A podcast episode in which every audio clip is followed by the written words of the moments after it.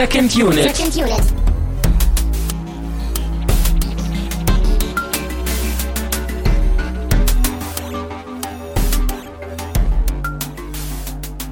Herzlich willkommen zu einer mal wieder Sonderausgabe von Second Unit. Mein Name ist Christian Steiner und ich habe bei mir Martin Ramm. Hallöchen. Hallo, ich, ich sehe, du, du gestikulierst ganz viel, wenn du redest. Das kann ich nicht tun, wenn ich das Mikrofon halte. Das habe ich vorher gar nicht bedacht. Das ist auch das Second Unit Geheimrezept, dass ich einfach immer wild gestikuliere, mich in Wallung bringe und mein äh, Wort noch mit Gesten unterstütze. Und das sieht man ja nicht. Das ist das Tolle daran. Und das stimmt, dadurch gewinnt deine Stimme an Volumen auch. Das finde ich gut. Damit haben wir auch schon mal eine Er- Erklärung dafür, weshalb ich nicht so gut klinge wie du.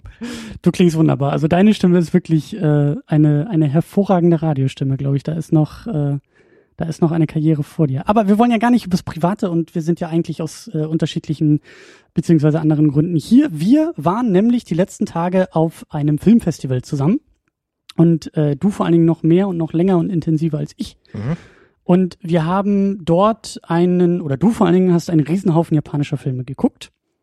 Weniger Darüber als geplant, aber immer noch sehr viel, ja. Genau.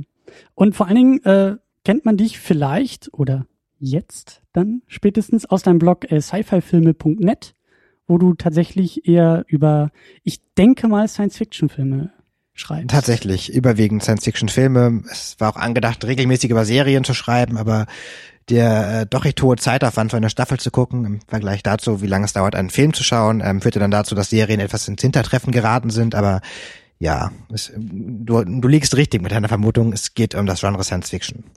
Genau, und du besprichst halt viele Filme in Textform vor allen Dingen. Ausschließlich in Textform, ja. Wobei Science Fiction im weitesten Sinne, also ich von von äh, klassischer Science Fiction bis hin zu ähm, ähm, Postapokalypse und und Zombie-Epidemien und auch nur Dinge, die man die man irgendwie im weitesten Sinne als ähm, möglicherweise Science Fiction bezeichnen könnte. Fällt mir gerade ein, haben wir ja gleich auch noch einen äh, Film, der im weitesten Sinne Science-Fiction äh, sein könnte in der Diskussion. Ja, auf jeden Fall. Ich habe sogar einige. Ja. Hervorragend. Ähm, wir machen das so. Wir werden uns natürlich gleich einem Getränk widmen und das äh, ausgiebig probieren. Aber ähm, es geht vor allen Dingen um das Japan Filmfest Hamburg. Das war eben in der, wenn man es jetzt zeitnah hört, in der letzten Woche in der wunderschönen Stadt Hamburg. Und äh, der Schwerpunkt ist tatsächlich ähm, japanisches Kino gewesen und wir werden das so machen, dass äh, du hast vor allen Dingen einen, einen großen Haufen Filme gesehen. Da wirst du mir ein bisschen was von erzählen in Kurzform. Ich habe in Zahlen einen Film gesehen, den du nicht gesehen hast, von dem werde ich dir noch kürzer erzählen. Und zum Schluss äh, wollen wir dann über zwei Filme ausgiebiger sprechen, die wir beide tatsächlich gesehen haben. Und zwar äh, ist es der Film Mohnblumenberg von äh, Studio Ghibli Mhm. und der Film Slumpolis, der irgendwie so Geheimtipp auch irgendwie war. Abschluss zumindest am, am, ist- an meinem Abend. Abschluss an deinem Abend, äh, Uni-Abschlussfilm, aber dazu später mehr und Oh, ja. äh, auf jeden Fall vom, vom, vom Festival ein bisschen als Geheimtipp gehandelt, äh, weil er zweimal gespielt wurde. Mhm. Also ähm, nicht geplant, ein Film fiel raus, weil Untertitel nicht rechtzeitig äh, geschrieben werden konnten, aber es hatte wohl seine Gründe, dass Slumpolis dann diesen Slot besetzte und äh, nicht, nicht irgendwas anderes. Genau. Und äh, ja, auch ein, glaube ich, passender Abschluss dann eben für die Sendung. Aber äh, schreiten wir doch langsam und stetig voran über das Getränk. Getränk. Das hast du mitgebracht. Ja, Und äh, ich habe, als du es aus deiner Tasche geholt hast, laut gelacht, weil das, also die Verpackung ist schon großartig. Man muss sagen, es sind 680 Milliliter, also eine Dosengröße, die nicht so geläufig ist äh, hier in Deutschland. Und es ist irgendwie ein, in, eine importierte Limonade. Es ist eine importierte Limonade, ja. Äh, offenbar aus den Staaten. Es steht auch ganz groß ähm, Arizona äh, in, in, in transparent äh, Oh, auf, oh, auf dem oh ja. pinken Hintergrund. Und äh, der, der Sportler, der ein bisschen aussieht wie, wie der Chef des A-Teams, guckt äh, ziemlich verliebt Arizona an. Und hält einen Pokal. Und hält einen Pokal, ja. Äh, Wer ist das? Jack? Jack, Niklaus? der, der, der, der berühmte Niklaus. Jack Niklaus. Ja, ja. Ja. Das, ich glaube, er ist Golfer. Sportler, Hochleistungssportler, der mit diesem Getränk wahrscheinlich äh, Rekorde aufstellt. 1978 hat er bei den British Opens gespielt. Das äh, hast du Eben. von der Dose gerade Das habe ich von abgelesen. der Dose abgelesen. Ja, das habe ich von der Dose abgelesen. Ich, Ich so scheiter schon bin an ich der Dose. vorbereitet. Ich scheiter echt schon an der Dose. Ja, ich, ich habe auch ähm, mehrere Anläufe gebraucht. Sie ist wirklich gut gesichert. Das ist live. Aber sie hat doch einen, einen langen, langen Weg hinter sich. So, Das ist eine, ähm, erste Hürde ist geschafft. Es ist Erdbeerlimonade. Limonade. genau. Und das sind, ähm, oh, das riecht aber gut. ja, es ist- riecht wirklich nach Erdbeere, nicht wahr? Aber so ein bisschen künstlich. Richtig schön. Ja, natürlich. Äh, Was erwartest du? Ähm, Aber es Prost ist an halt dieser kein- Stelle. kein Energy-Drink-Geruch oder so. Nee, ist ja auch nur Es ist nur Limonade, ja. Und das aber sind, es sind Sportlimonade. unglaublich viele Sportler drauf. Und, und ein Typ, dessen Haupt, der, der fünf Kinder hat. Das ist das erste, was über ihm steht. Also ich muss sagen, das Geilste ist bisher echt die Dosengröße. Das hat sowas, das ist so dieses Super Size Me. Hm? So, das so mit, der, mit der Hand zu umfassen und dann zu trinken, man fühlt sich so klein. So habe ich zuletzt, glaube ich, äh, als Kind meine Dosen irgendwie getrunken. So. Das stimmt, ja, ja, das stimmt. Und, und ich, und auch die Tatsache, dass man Sachen wie, wie Erdbeerlimonade aus einer Dose trinkt, ist irgendwie auch irgendwie eine klassische 90er Jahre Erinnerung. Guck mal, und da haben wir schon den Bogen zu Mohnblumberg äh, geschlagen, Wenn wir weil nachher kommen. genau, weil das ja auch ein, ein zumindest kindgerechter Film ist, sagen wir es mal so. Also zumindest ein Animationsfilm, ja. Und ja. Und es waren Kinder im Kino. Was ich übrigens sehr schön fand. Also äh, an, an, an ruhigen Stellen ein fröhliches Kinderlachen äh, wertet jeden Film auf. Ja, vor allem hat es, es war noch sehr, sehr jung, aber es hat trotzdem gelacht und nicht geweint und äh, am Ende äh, brach es ja richtig in, in Euphorie aus. Ja. Ja, äh, ich weiß nicht, was sagst du zum Getränk? Es schmeckt irgendwie sehr Also- unaufgeregt. Ja, es, also was mich wie immer irritiert, ist, dass keine Kohlensäure drin ist. Ja, es hat mich auch gewundert. Ich habe es erwartet. Ja, Auch weil Aber- es ja so ein bisschen zischte, als man es aufmachte, vermutlich, weil es halt jahrelang verschlossen war. ja, die Dose hat auch was irgendwie so von den 60ern, ne? So, Ja. so Farbgebung und Also auch einfach die. Qualität der, der Schwarz-Weiß-Fotos, die da einfach so raufgeschoppt wurden, ist wirklich traurig. Schmeckt aber. Ja, ja. Auf so eine gewisse Künstlichkeit. Würde man sie aus einer Flasche trinken oder aus einer ganz normalen Tetrapack-Verpackung, würde es, glaube ich, gar nicht so auffallen. Mhm. Ah, großartig. Gut. Also eigentlich, wie gesagt, wollte ich etwas thematisch Passendes mitbringen, aber die Zeit für Reisbier reichte nicht aus. Ja, aber wir haben ja den Bogen geschlagen. Das ist ja sowieso äh, hier Programm aus Nöten, Tugenden zu machen. Das äh, haben wir mittlerweile gut drauf. Ähm, aber kommen wir doch langsam zum eigentlichen Grund, zum, zum Filmfestival. Ähm, bevor wir uns in die Filme stürzen, wollten wir nämlich noch so ein bisschen allgemeiner über das Festival sprechen. Vor allen Dingen bist du der Grund, warum ich überhaupt da war. Ja, Du hast mir davon erzählt und warst, glaube ich, auch schon in den vergangenen Jahren. ich war in den letzten beiden Jahren dort. Irgendwann vor vier, fünf, fünfeinhalb Jahren ähm, erblühte meine Liebe zum asiatischen und speziell japanischen Film und dann ähm, kam ich irgendwann darauf, dass es so etwas wie das Japan Filmfest gibt. Und ähm, da ich sowieso seit jeher ähm, begeisterter äh, Filmfestbesucher bin, habe ich das mal wahrgenommen. War die ersten beiden Jahre, also ich war, ich war wie gesagt nur zweimal vorher da. Das erste Mal nur an einem Tag und habe drei Filme oder so gesehen. Das war jetzt so mein Programm im Grunde genommen. Genau, genau, richtig, ja, Ja. genau. Ja, du ja, lebst das quasi jetzt gerade durch, was ich schon hinter mir habe.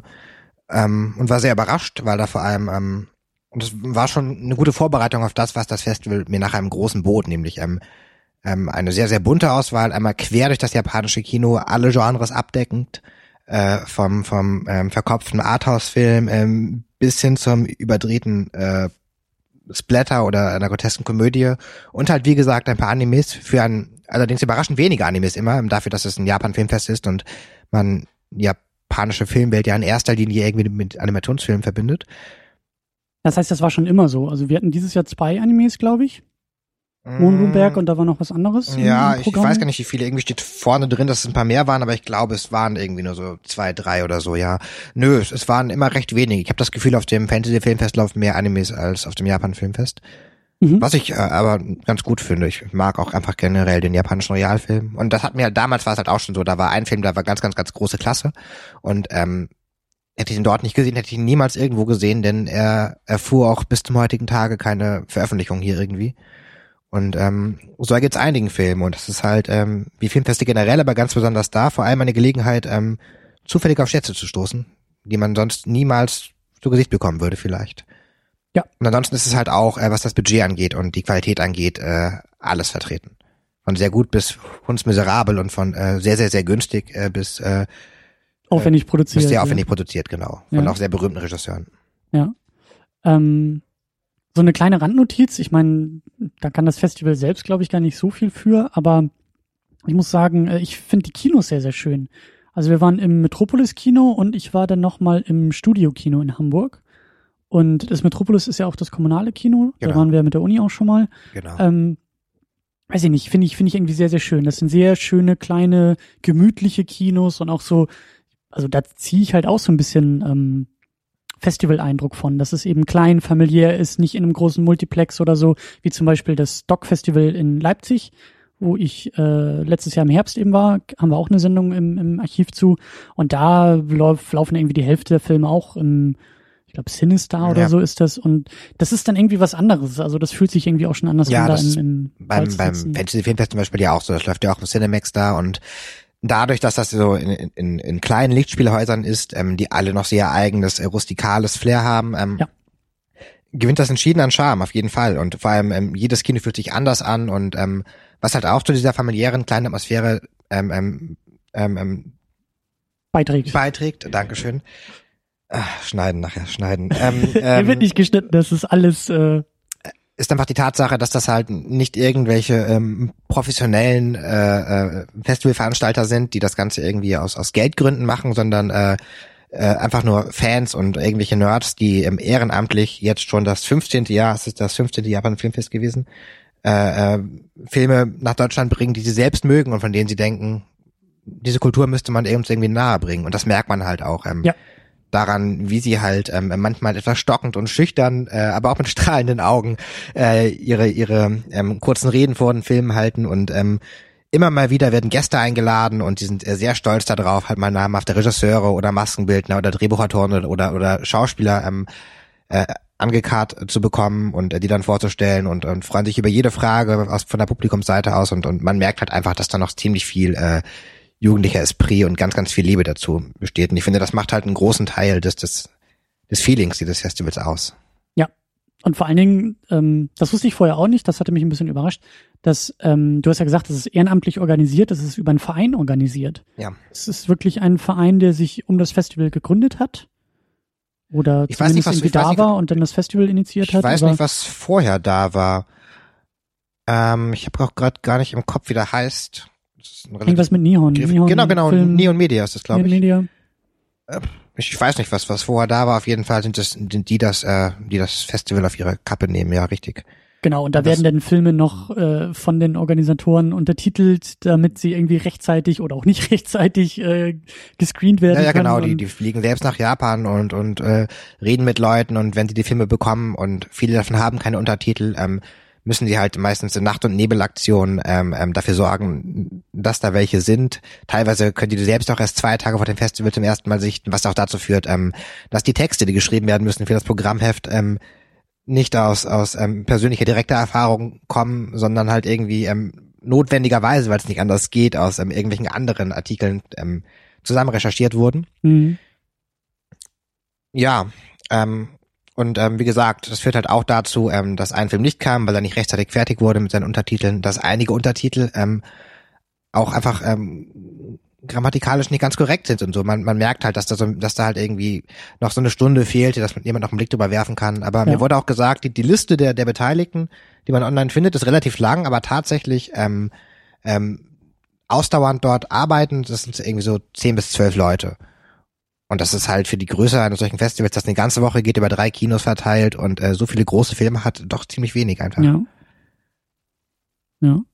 Ähm, Der, der große, ähm, der, der, der große Clou, mit dem sie geworben haben, war halt eine, noch eine Ausstellung, die es- die es gab, von, die hast du auch besucht? genau, von Screaming Matt George. Ähm, der Name sagt einem vielleicht erstmal nichts, aber der hat halt ähm, ähm, in vielen großen Filmen, gerade in den 80ern, äh, mitgewirkt. Zum Beispiel hat er äh, in, in Predator für, für die Rüstung gesorgt und äh, in Poltergeist 2 und ähm, ähm, äh, Reanimator, äh, Bride of the Reanimator, also ein paar, paar ähm, relativ große Filme aus den 80ern. Und äh, der ist halt heute noch tätig, auch wenn er andere Kunst macht und überwiegend malt und, und, und so etwas macht. Aber er hat halt viele tolle Masken gemacht und so. Und äh, aber ja, zu der Ausstellung komme ich dann später auch noch mal äh, ein bisschen ausführlicher, wenn auch Genau. in aller Kürze. Genau. Die Jedenfalls sind das immer so, so, so kleine, ähm, so, so kleine Inseln der Besonderheit, mit denen sie halt nochmal irgendwie versuchen, Leute zu ziehen. Und da merkt man halt auch, ähm, dass sie das echt in erster Linie aus eigenem Interesse machen. Ja. Und das ist hübsch. Ja, soll ich, soll ich einfach anfangen mit den Filmen? Ähm, Oder ja, haben wir noch irgendwas Wichtiges vergessen davor? nee, oder soll ich anfangen? Entweder Ach so, ja, genau, genau, Oder, genau. oder ich krieg rein oder ich kann auch einfach. Fang du mit dem einen Film an, den, den ich nicht gesehen habe, den du gesehen hast. Genau, Dann komme ich mit ähm, den unzähligen, die du nicht gesehen Ich habe hast. mir, ich habe mir, ich bin aus Zeitgründen halt tatsächlich erst zum letzten Tag, äh, zum letzten Festivaltag nach Hamburg eben äh, gereist und hatte mir dann den Film ähm, zwischendurch What I Long For Schrägstrich Deep Red Love, weil ich diese Doppeltitelung auch nicht so ganz verstehe. Du hattest auch zuerst gedacht, dass es irgendwie zwei Filme sind, die da irgendwie äh, Ja. gezeigt werden, aber es war tatsächlich einer. Ähm, da ging es halt darum, dass ein äh, junges Mädchen, lass sie zwischen 16 und 18 oder so gewesen sein, ähm, Selbstmord begangen hat und als nicht näher genannte Instanz äh, trotzdem noch durch die Gegend läuft. Ob das jetzt dann irgendwie so eine Geistform ist oder was auch immer, aber sie ist halt tot und niemand sieht sie, niemand äh, nimmt sie wahr. Sie ist auch ähm, nicht physisch in der Umwelt, sie kann irgendwie nicht von Autos umgefahren werden, sie kann irgendwie keinen menschlichen Kontakt vor allen Dingen irgendwie auch herstellen. Und durch Wände gehen? Äh, theoretisch ja, das wurde nicht so sehr gezeigt, aber es wurde halt gezeigt, dass sie irgendwie keine Gegenstände vom Boden aufheben kann und eben tatsächlich dann auch mit so einem äh, auch ganz charmanten äh, Special Effekt dann tatsächlich auch so Autos durch sie durchfahren und äh, ähm, genau, also die die die Geschichte hat mir eigentlich ganz gut gefallen, weil das eben auch da hat auch der Ankündigungstext ganz gut gepasst, weil es eben auch um das Thema äh, Sterben und damit vor allen Dingen auch um das Thema Leben geht und ähm, da wurde es dann auch ein bisschen für meinen Geschmack ein bisschen ein bisschen merkwürdig. Da hat der Film auch nicht so viel so viel mitgemacht äh, für meinen Geschmack, aber sie hat halt ähm, so sehr merkwürdige. Sie nannte sie Bugman. Das sind halt irgendwelche ähm, Insektenwesen, computeranimierte Insektenwesen wahrgenommen, die auch nur sie wahrnehmen kann, die den Tod anderer Menschen ankündigen. Sahen die tatsächlich äh, insektoid aus und einigermaßen stimmig? Ja, Computeranimiert klingt erstmal irgendwie so ein bisschen äh, schlecht, aber vielleicht äh, charmant, charmant Charmant, okay. schlecht. Also auch, auch, äh, da wurde dann halt irgendwie auch die Kamera sozusagen in den Einstellungen so unscharf gestellt, dass man halt auch nicht so sehr äh, bei den Effekten irgendwie aufpassen musste. Aber ähm, was du alles mit deinen Händen machst. ja, entschuldige. Äh, Nein, das ist toll. auf jeden Fall. Ähm, also diese diese diese Plot-Komponente, also es war das war echt toll mit anzusehen. Also da waren so diese diese diese Sequenzen, die man wirklich auch erwartet hat. Da gab es dann irgendwie noch mal den Konflikt oder die die die ähm, das Zusammentreffen mit ihrer Mutter und ihre Mutter nimmt sie ja nicht wahr und dann wirft sie ihre Mutter halt noch so Dinge an den Kopf ähm, und beschuldigt sie auch so ein bisschen indirekt, dass sie sich halt in den Selbstmord getrieben hat. Ähm, und, und, und diese Konfrontation und auch dann mit ihrer, mit ihren alten Klassenkameraden und auch mit dem Typen, den sie da irgendwie ganz äh, Also, Gibt es denn überhaupt Leute, mit denen sie interagieren kann, die sie irgendwie wahrnehmen? Gibt es andere Geister oder so? Äh, nee. Bis auf die Bugmen, die können sie halt wahrnehmen und Okay. sagen aber auch hier, du totes Mädchen, weil sie versucht manchmal zu intervenieren, wenn sich diese Bugmen ankündigen und irgendwelche Leute halt äh, sozusagen in den Tod reißen wollen oder auch manchmal in den Tod überreden wollen. Ähm, aber das funktioniert alles nicht, bis sie ein kleines Mädchen trifft, die glaube ich fünf ist und das kleine Mädchen kann sie sehen und äh, die beiden können zumindest kommunizieren miteinander. Sie spielen dann auf dem Spielplatz äh, und auf einmal kommen halt diese Bugmen und kündigen auch den Tod des kleinen Mädchens an, weil die Mutter äh, depressiv ist und äh, naja. Ähm, ja, wie gesagt, also das, das, also ein schöner Film, eine schöne Stimmung, auch irgendwie schön gefilmt, schön eingefangen, alles so ein bisschen weiß überzeichnet, was mir ganz gut gefallen hat. Äh, gibt auch ein paar Rückblenden, die dann so die Vorgeschichte auch zeigen und andeuten, warum sie sich in den Selbstmord getrieben hat. Ähm, ich weiß zum Beispiel auch nicht, ich kenne mich echt nicht so gut mit der japanischen Kultur aus, aber das wirkte so, als ob der Suizid in Japan irgendwie noch eine etwas andere gesellschaftliche Konnotation irgendwie hat als hier. Also das wirkte wirklich ähm, wie so ein, wie so ein Ich glaube, das ist noch viel stärker, der, der Verlust der Ehre und so, ne? Genau, also Ja. das, das schwang da irgendwie so mit. Das Ja, war da irgendwie so, so, das kam da so Ich mit glaube, man entehrt auch so ein bisschen die Familie und also etwas. Genau. Und ähm, also schön gemacht, diese, diese Nummer mit diesem, mit diesem Bugman und auch so das Ende, das war, ähm, da hat sich der Film so ein bisschen verloren. Da kommen wir vielleicht nachher auch noch bei, bei anderen Filmen irgendwie drauf zu, dass das irgendwie, glaube ich, manchmal ähm, eine gute Prämisse muss auch irgendwie gut zu Ende gebracht werden. Und das hat mir bei diesem Film so ein bisschen gefehlt. Aber die Bilder fand ich halt sehr, sehr stark und äh, der wirkte auch sehr, sehr independent gemacht und klein und charmant und, und liebevoll und ähm, dafür allein äh, fand ich ihn schon sehr, sehr gut. Also war dann so die, die, die Kerngeschichte, wie, wie ähm, das tote Mädchen sich mit dem kleinen Mädchen anfreundet? Na, das war, das war schon sehr stark gegen Ende. Also die Kerngeschichte okay. ist eigentlich, wie sie durch die Straßen wandert und durch die Gegend wandert und eigentlich selber gar nicht zur Ruhe findet oder zur Ruhe finden kann. Auch ähm, ja ungelöste Konflikte noch mit ihrer Familie und ihren Freunden irgendwie hat und ähm, also da gab es auch einfach echt schön schön gespielte Momente, gerade zwischen ihr und der Mutter. Also wie, wie die sich sozusagen indirekt Dinge an den Kopf werfen, wie die Mutter natürlich okay. irgendwie dem toten Kind irgendwie vorwirft, äh, ja auch irgendwie ihr Leben ruiniert zu haben durch den Suizid und aber das Mädchen der Mutter vorwirft, dass sie vorher schon ihr Leben ruiniert hätte und ähm, ist auch alles gar nicht so klischeehaft, wie sich das jetzt vielleicht anhören mag, aber ähm, hat mir echt gut gefallen. Also das äh, da, da, da passte alles. Da passte der Ankündigungstext zu dem Film und, und äh, das war wirklich, äh, wirklich ein schönes Erlebnis. Also ja. Die Musik war manchmal ein bisschen merkwürdig.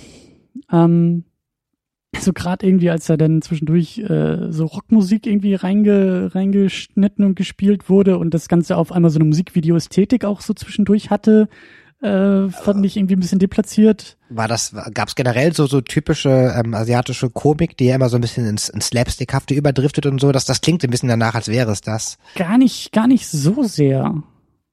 Ähm, es hätte ich eigentlich auch erwartet, aber der Film war auch, auch äh, gar nicht so aufs Komische gespielt. Ähm, sehr, sehr stimmungsvoll auch. Also die, die restliche Musik, abseits dieser, dieser Rockmusik, die da irgendwie rein, äh, die da zwischendurch eingesetzt wurde, so ähm, elektronische Ambient-Musik, die halt echt ähm, stimmungsvoll einfach war. Und der ganze Film auch durch die Bilder, durch die, durch die Komposition, durch die Farbfilter vor allen Dingen, äh, diese irgendwo bedrückende, aber irgendwie auch nicht zu depressive Stimmung gut eingefangen hat. Und da passte das auch mit der Komik gar nicht so sehr. Es gab so ein paar Momente, die halt ein bisschen leichter waren auch, aber so grundsätzlich war das schon, schon sehr stimmig auch insgesamt. Okay. Ähm, kann man, kann man gut mal machen. Also ich weiß nicht, ich habe keine Ahnung, ob der Film irgendwie noch mal rauskommt, ob man da irgendwie noch äh, dran, dran ankommt, aber äh, von mir, also ich mag es auch nicht zu abgedreht, sondern alles ein bisschen bodenständiger. Ähm, und da hat mir der Film eben ganz gut gefallen. Und der Titel ist eben What I Long For, Schrägstrich Deep Red Love. Für Leute, die nochmal nachgucken wollen. Aber findet ihr auch bei uns auf secondunit-podcast.de im Beitrag zu dieser Sendung verlinkt oder zumindest erwähnt. Ja, mich hat der Text auch sehr angesprochen, der Pressetext, und ich hätte den auch gern geschaut, aber dafür hätte ich halt in Kauf nehmen müssen, dass ich zwei andere Filme verpasse, weil man halt ähm, dann noch das Kino hätte wechseln müssen. Ja. Was halt auch so ein bisschen der Nachteil dieser Ki- dieser, dieser Dreiteilung der der Filme ist, also der der Locations ist, dass äh, die Kinos teilweise nicht so schnell fußläufig zu erreichen sind, dass man äh, direkt den nächsten Film sehen kann. Ja. Aber das nur noch als kurzer kurze Nebenerwähnung. Womit willst du denn anfangen? Du hast ja. Ich glaube, ich gehe chronologisch durch. Ja. Ähm, ich war, bin Donnerstag angereist und ähm, blieb bis bis Sonntag zum letzten Film. Hab Donnerstag aber nur die letzten beiden Filme gesehen. Ich versuche mich mal generell so ein bisschen kürzer zu fassen, denn ich habe insgesamt elf Filme geschaut. Hm? Ähm, der Plan waren, glaube ich, 15 oder 14 oder so. Aus ähm, ähm, verschiedenen Gründen wurden dann ein paar nichts. Ähm, einer war ausverkauft. Äh, und ähm, bei, bei anderen habe ich dann einfach gemerkt, dass ich, dass ich dringend eine Pause brauche. Ja. Ähm, ja, mein, mein, mein Einstiegsfilm am Donnerstag war Gunwoman. Äh, um, um 20 Uhr von äh, Kurando Mitsu, ah, Mitsutake. ähm, von dem kannte ich witzigerweise sogar schon vorher was. Der hat insgesamt nur drei, drei Filme gemacht mit Gunwoman. Und offenbar auch zwei Folgen sehe ich gerade als, als Schauspieler in Heroes mitgespielt. Ähm, Aha. Jedenfalls äh, kannte ich von ihm ähm, äh, Samurai Avenger, The Blind Wolf, der ähm, naja, der hatte auch, der war witzigerweise sogar Protagonist und äh, das Problem, naja, das Problem war, es ging halt um einen, um einen Samurai und äh, der Typ kann halt einfach nicht wie ein Samurai kämpfen, aber äh, war zumindest ganz, ganz atmosphärisch und, und nett gemacht. Ähm, aber Gunwoman äh, war War das ein Horrorfilm? Gunwoman? Hm? Oder habe ich das Nee. falsche Plakat jetzt vor Augen? Äh, nein, du hast das richtige Plakat vor Augen. Es sah aus wie ein Horrorfilm. Es, es sah halt aus so wie wie ähm, äh, So ein Slasher so, irgendwie. so, so, sah ein bisschen aus wie so eine Saw-Nachahmung oder Ja. so.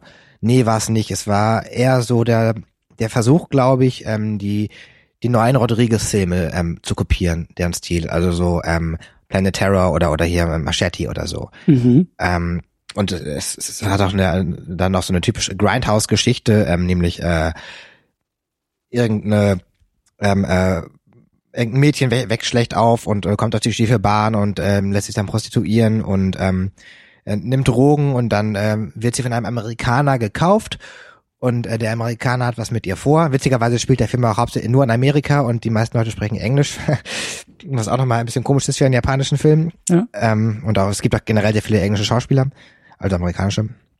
Und ähm, der Käufer, ähm, dessen Frau wurde von einem äh, Typen ermordet, ähm, der regelmäßig ähm, ähm, ein, ein, einen geheimen Raum in einem äh, Atomtestgelände aufsucht und in diesem geheimen Raum ähm, finden sich Leute ein, äh, die spezielle Vorlieben haben, in erster Linie für äh, Nekrophilie und Kannibalismus in Verbindung miteinander.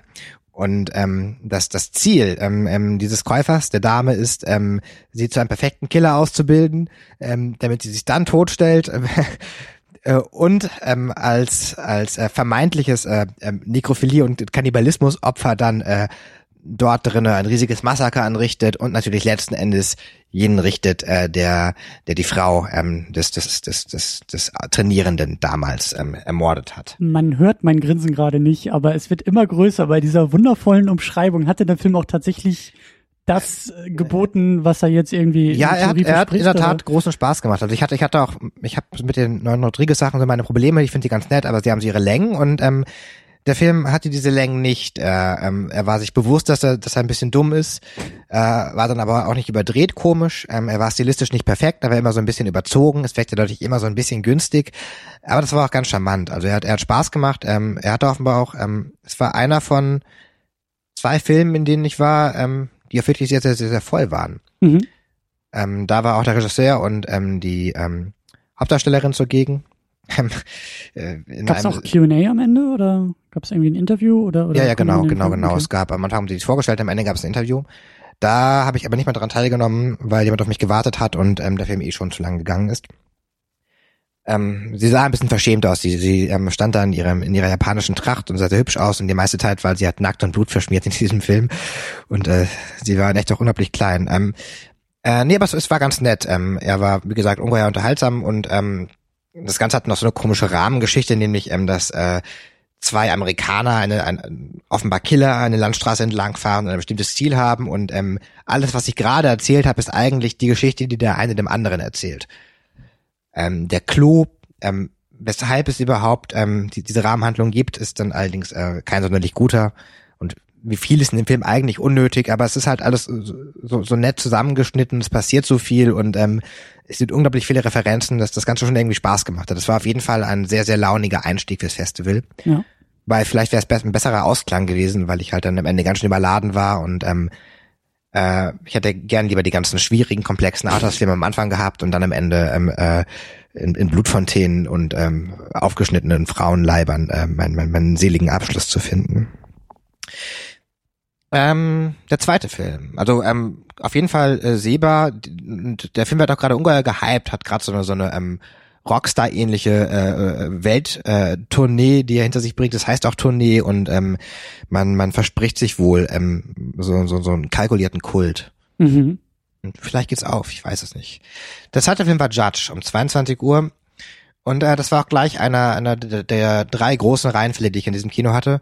Es ging darum, dass ähm, ich weiß nicht wie viele, ich glaube sechs oder acht äh, Leute alle in einem Raum aufwachen, ähm, sind an einen Tisch gekettet, ähm, sie tragen ähm, große Tiermasken, ähm, Fuchs und und und Bär und und Tiger und so ähm, können sich alle gegenseitig nicht sehen und ähm, fragen sich natürlich, was machen wir hier, wie kommen wir her, was ist passiert und relativ schnell stellt sich heraus, es sind alles Leute, die irgendwie Dreck am Stecken haben, die irgendwie gesündigt haben und ähm, sie haben einen Bildschirm vor sich und müssen dann quasi immer, wenn der Computer ihnen das, ihnen das aufgibt, ähm, also sie hören erstmal, was die anderen also verbrochen haben und müssen dann quasi jemanden nominieren, der dann irgendwie ähm, verurteilt werden soll und ähm, dann geht es darum, dass jeder quasi eine Stimme hat und wer am meisten Stimmen bekommt, ähm, ähm, der stirbt.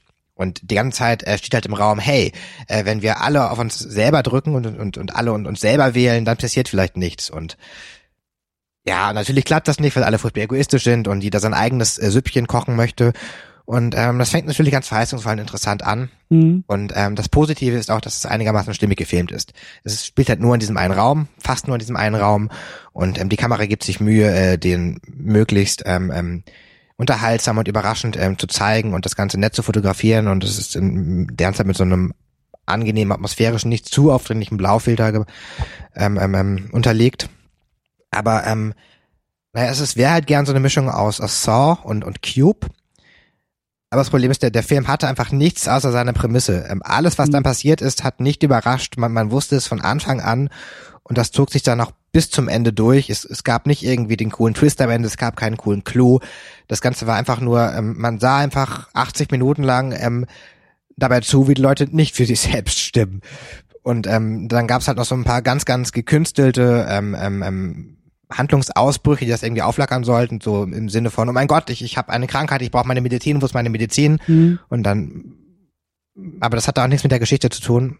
Und das war alles leider sehr, sehr, sehr, sehr plump und ähm, hat einfach keinen Spaß gemacht, weil, weil man gesehen hat, es war halt irgendwie ein schönes Standbild am Anfang, wie sie alle ihre Masken aufhaben und alles, was danach kam, war weniger als Durchschnitt. Klingt total nach einem Film, der als Kurzfilm funktioniert. Als 10 Minuten, 15 Minuten Fassung äh, eher aber in 80 Minuten ähm, zu lang. Ja, ich glaube, selbst als Kurzfilm hätte dem einfach die Pointe gefehlt. Mhm. Also es gab selbst ja eine Pointe, aber die war unglaublich billig und, und über, überhaupt nicht überraschend oder toll irgendwie. Mhm. Man dachte sich dann so, ja. Und dann war es das. Also er war irgendwie professionell gefilmt, aber ansonsten ähm, echt nicht empfehlenswert. Einfach, weil er keinen Spaß gemacht hat und wirklich überhaupt nichts Interessantes daran war. So interessant die Prämisse auch erstmal klingt. Das war mein Donnerstag. Ähm, Freitag hätte ich dann gerne im Earth Defense Widow gesehen. Ähm, das ist, war wohl irgendwie so ein, so eine Art ähm, Monster-Kampffilm im Stil der alten Godzilla-Filme mit, mit hübschen, ähm, charmanten Kostümen und so. Aber das war dann der Film, ähm, der nicht rechtzeitig seine Untertitel bekommen hat. Oh. Weshalb dann Slumpolis lief, über den wir aber später noch reden werden. Mhm. Wie gesagt, das war der, der zweimal lief. Ähm, dann war der zweite Film um 1730 Society von ähm, Brian Usner. Ähm, es, der sticht ein bisschen davor, weil es kein japanischer Film ist, sondern ähm, ein amerikanischer aus den äh, aus den aus den 80ern, glaube ich. Brian Usner kennt man vielleicht, äh, weil er Reanimator gemacht hat und äh, Bright und die anderen beiden Reanimator-Filme auch und äh, C2 Killer Insects, das äh, war so ein Tierhorrorfilm, der der so einen kleinen Kultstatus genießt. Ansonsten nichts Bekanntes, aber gerade durch die Reanimator-Filme war er halt ein bisschen bekannt. Und äh, der wurde halt gezeigt, ähm, weil ähm, dieser Screaming Matt George, der quasi der Ehrengast des Festivals war, Okay. ähm, da die ganzen Effekte entworfen hat und so und die ganzen Masken gemacht hat. Und er von sich selbst sagt, ähm, Society sei der Film gewesen, wo er quasi sich, sich bis heute noch am, am meisten hat ausleben können.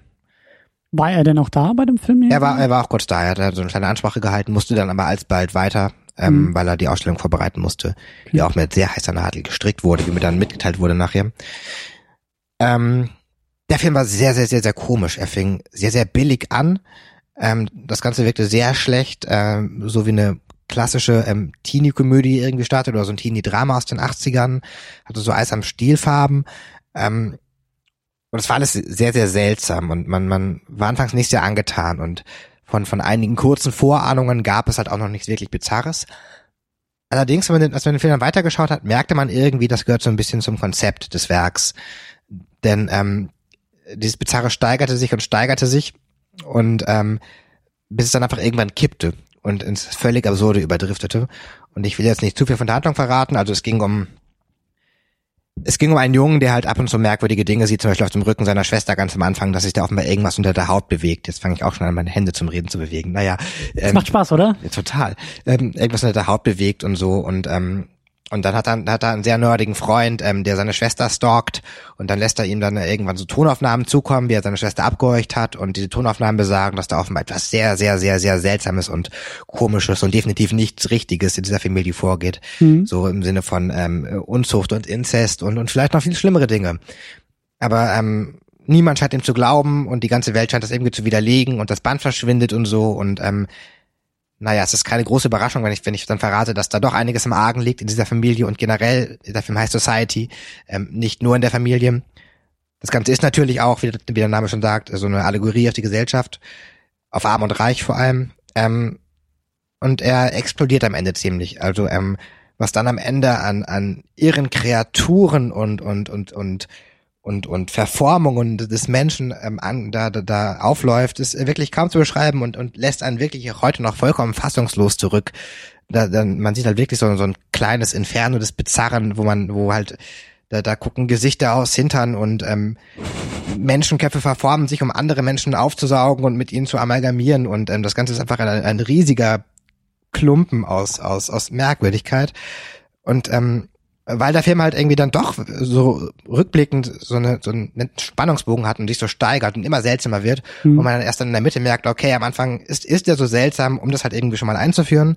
Ähm, es ist eine sehr, sehr interessante Seherfahrung gewesen und äh, für mich auch äh, durchaus sehenswert und auch äh, gerade weil er halt so einen besonderen Bogen hatte und und gerade auch weil weil die Effekte am Ende tatsächlich dann auch ähm, außergewöhnlich auf jeden Fall waren. Also große, große Schauwerte auf jeden Fall. Zum Ende hin, ja. Okay. Zum Ende hin, ja. Ganz, ganz große Schauwerte. Erinnert ein bisschen, also von, von der, von der Art und Weise, wie es ausartet, vielleicht, äh, an, an das äh, Finale von, von Okay. Das ist ja auch ein, ein, ein riesiges Blutbad. ist ganz so, ganz so ähm, extrem ist es nicht, aber es, ist, es kommt da schon ran. Ähm, dann kam Arcana. Arcana war dann auch gleich äh, der, der zweite Reinfall, den ich hatte der war sehr, sehr komisch. Da ging es irgendwie um, der, der fing sehr, sehr schräg an. Man wurde da ziemlich reingeworfen in, in ein Universum, das einem, das einem nichts sagte, das ganz komisch war. Irgendwie liefen da Geister rum und einige konnten diese Geister sehen und andere nicht. Und, und der Zuschauer wurde nicht informiert, warum das so ist. Dann gab es plötzlich so, so, so eine Behörde, die sich mit Übersinnlichen beschäftigt, was die geheim war, aber von der trotzdem irgendwie jeder wusste. Ähm, und ähm, es war anfangs interessant, weil man sich fragte, was zum Geier sehe ich da und warum ist diese Welt so komisch? Ähm, man hat dann aber sehr, sehr schnell gemerkt, ähm, dass auch dieser Film halt irgendwie im irgendwie außerhalb seiner, seiner Anfangsprämisse, nämlich, dass er dem Zuschauer im Unklaren lässt, nichts hatte. Es stellt sich dann ziemlich fix heraus, ähm, dass die Geschichte eigentlich gar nicht so besonders ist, sondern sie einfach nur, nur, nur gemein erzählt wurde, weil dem Zuschauer halt anfangs Informationen vorenthalten wurden. Ähm, es war eine Geistergeschichte und es war so eine Mischung aus, aus Crime Story und Geistergeschichte, aber eine von diesen japanischen Geistergeschichten, die sich nicht darum bemühen zu gruseln oder so, sondern ähm, die ähm, ganz, ganz, sich ganz, ganz stark auf ihre Mythologie verlassen. Mhm.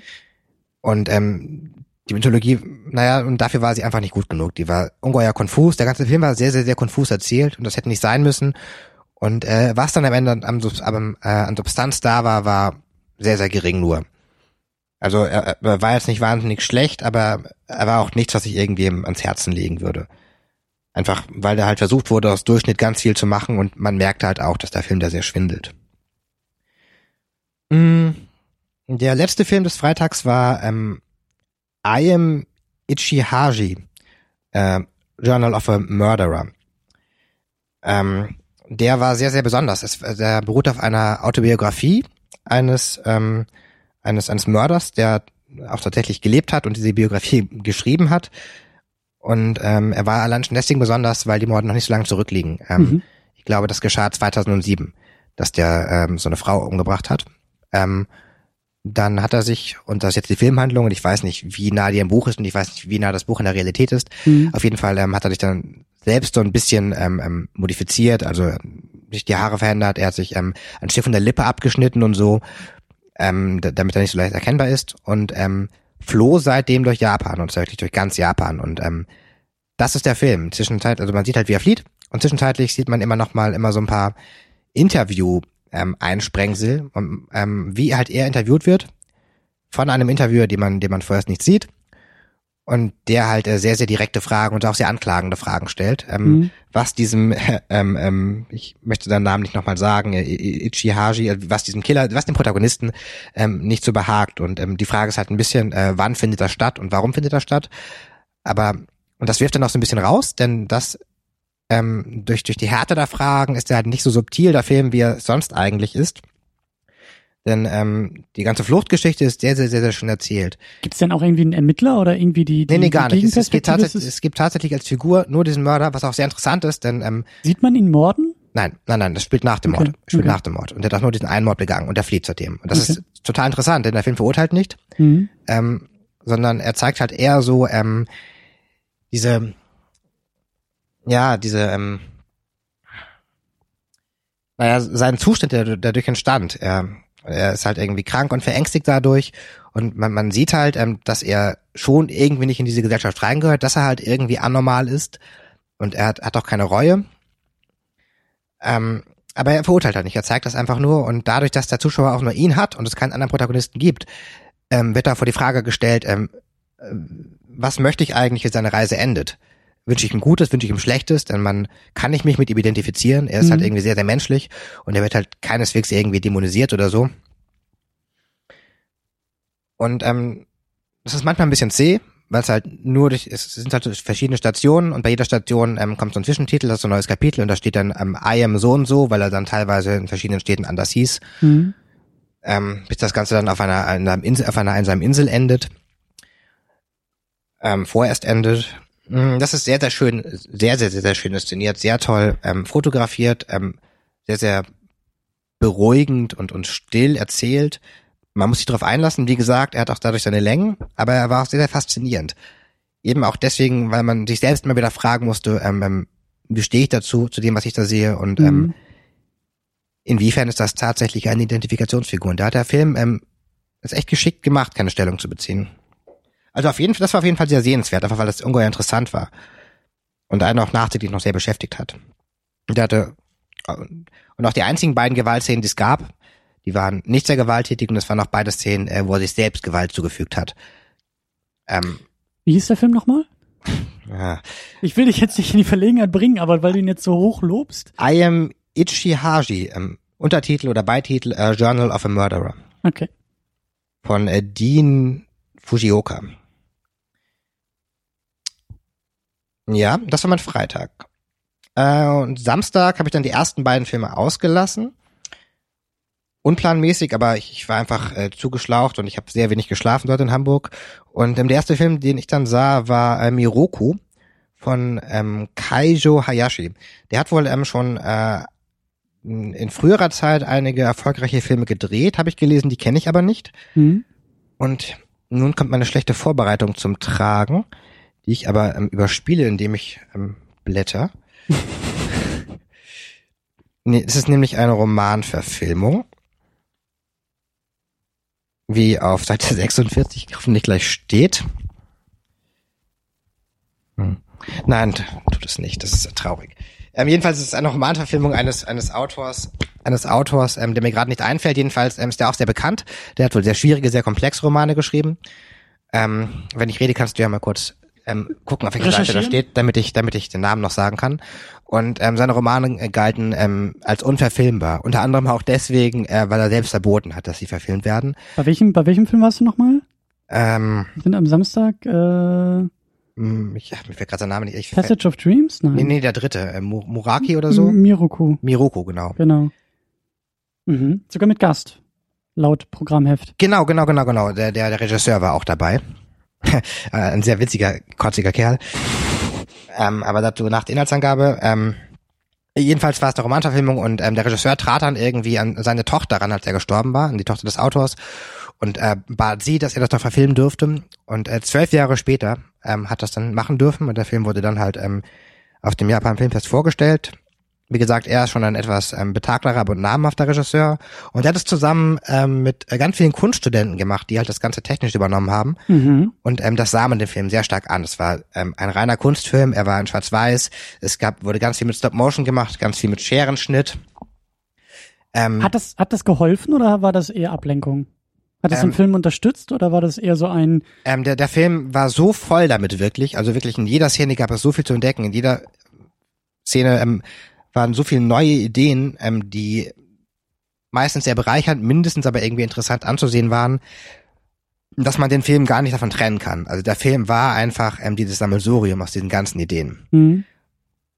Ähm, und er war auch ähm, ähm stark, stark verrätselt und sich stark verrätselt, aber etwas verrätselt, sehr metaphorisch und so dadurch natürlich. Ähm, es gab wenige Farbsequenzen, die waren allerdings ganz am Ende erst und ähm, nur das, was nicht wirklich passierte, wurde in Farbe gezeigt und so. Der Film war zweigeteilt. Ähm, die erste Hälfte ähm, sah man ähm, die Geschichte eines Jungen, beziehungsweise von vier Jungen, die vielleicht aber ein Junge sind, die alle von Mädchen gespielt wurden. Ähm, Ähm, und da ging es halt darum, ähm, und die wollten halt verschiedene Sachen machen. Einer wollte Schriftsteller werden, der andere wollte irgendwie Geschäftsmann werden und so. Und ähm, die werden ein bisschen gezeigt und aus deren Leben werden so Impressionen ähm, ähm, präsentiert. Und die zweite Hälfte sieht man dann quasi, ähm, was aus diesem Mann wurde. Er wurde Schriftsteller, ein sehr erfolgloser Schriftsteller, er wurde Trinker. Und das ist dann die zweite Hälfte, die am Anfang so ein kleines Stilbruch bietet. Es wird so ein bisschen Film Noir-artig. Man hat ähm, plötzlich äh, Text aus dem Off. Es wirkt sehr melancholisch.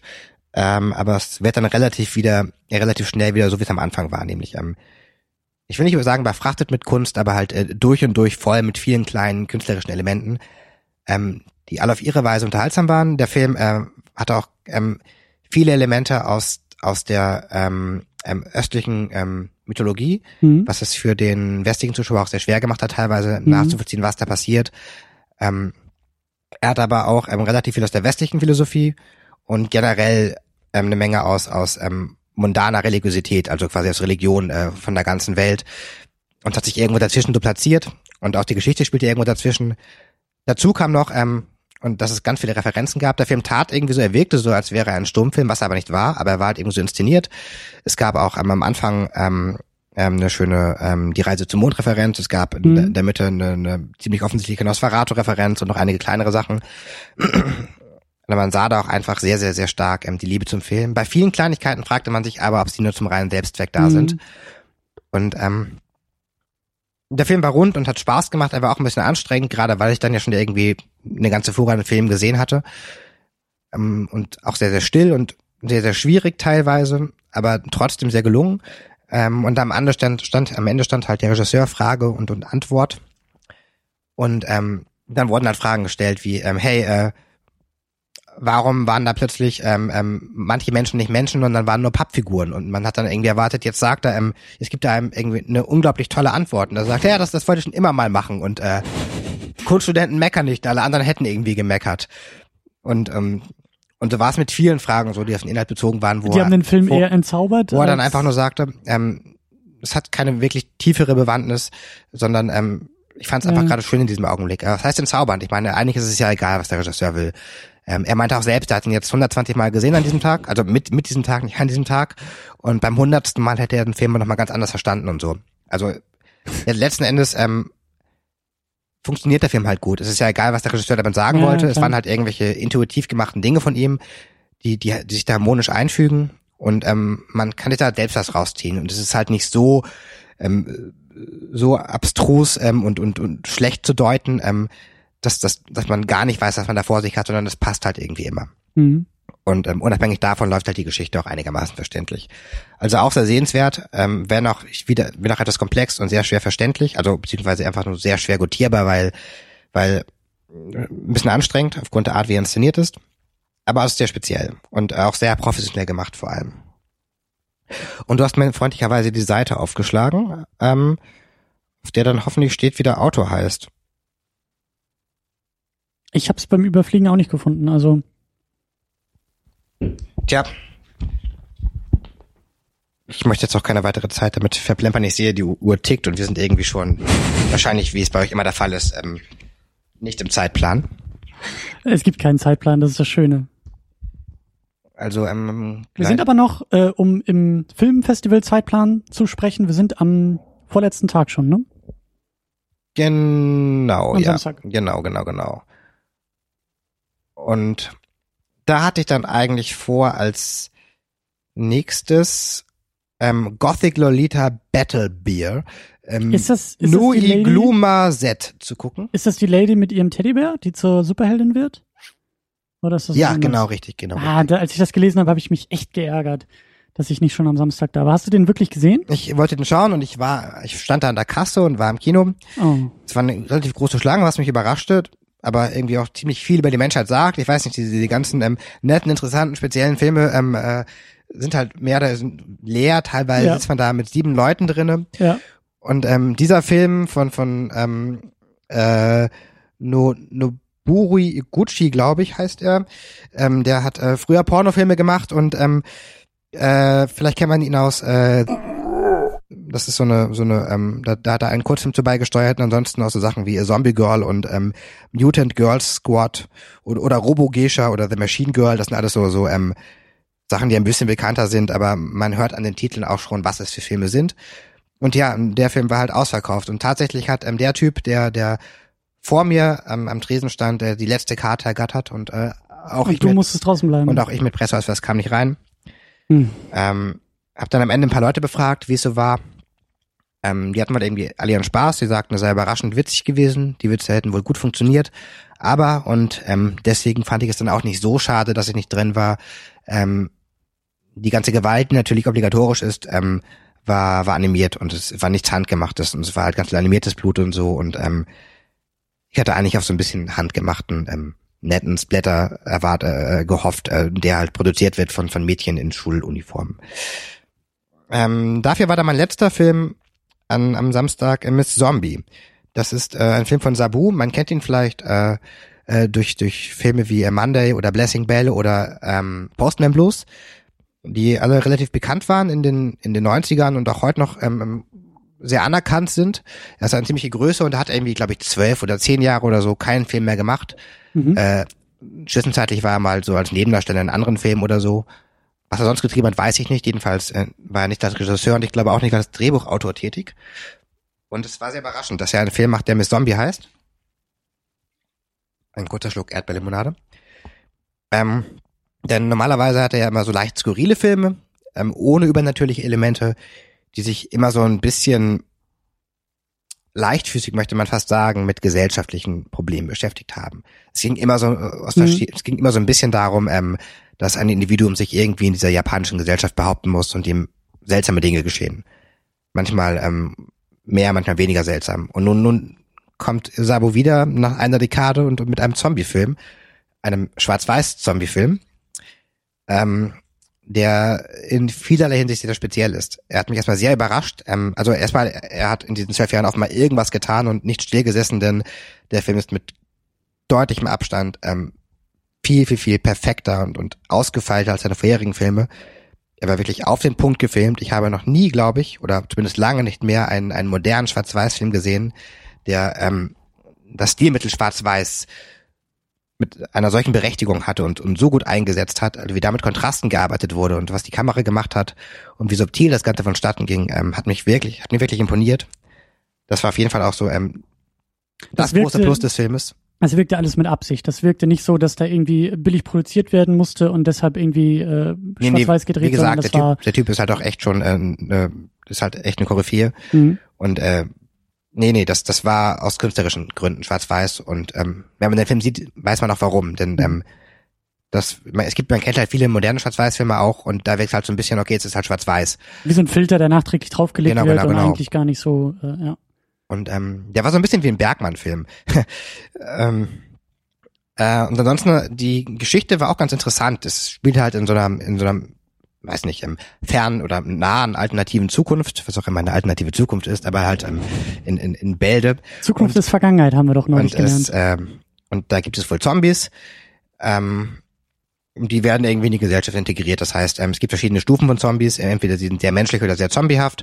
Und ähm, die werden quasi verkauft so als Hausdiener. Und es, es geht um eine Familie, die bekommt äh, in, in, in, so, einer, in so, einer, so einer Holzkiste einen Zombie zugeschickt, äh, der quasi so das Hausmädchen für die sein soll. Der soll, soll dann halt irgendwie, also die soll dann halt irgendwie so Unkraut jäten und, und, und Fliesen schrubben und so gibt noch so eine witzige Gebrauchsanweisung von wegen äh, nicht mit Fleisch füttern und wenn irgendwas ist, ähm, liefern wir eine Waffe mit für den Fall der Fälle.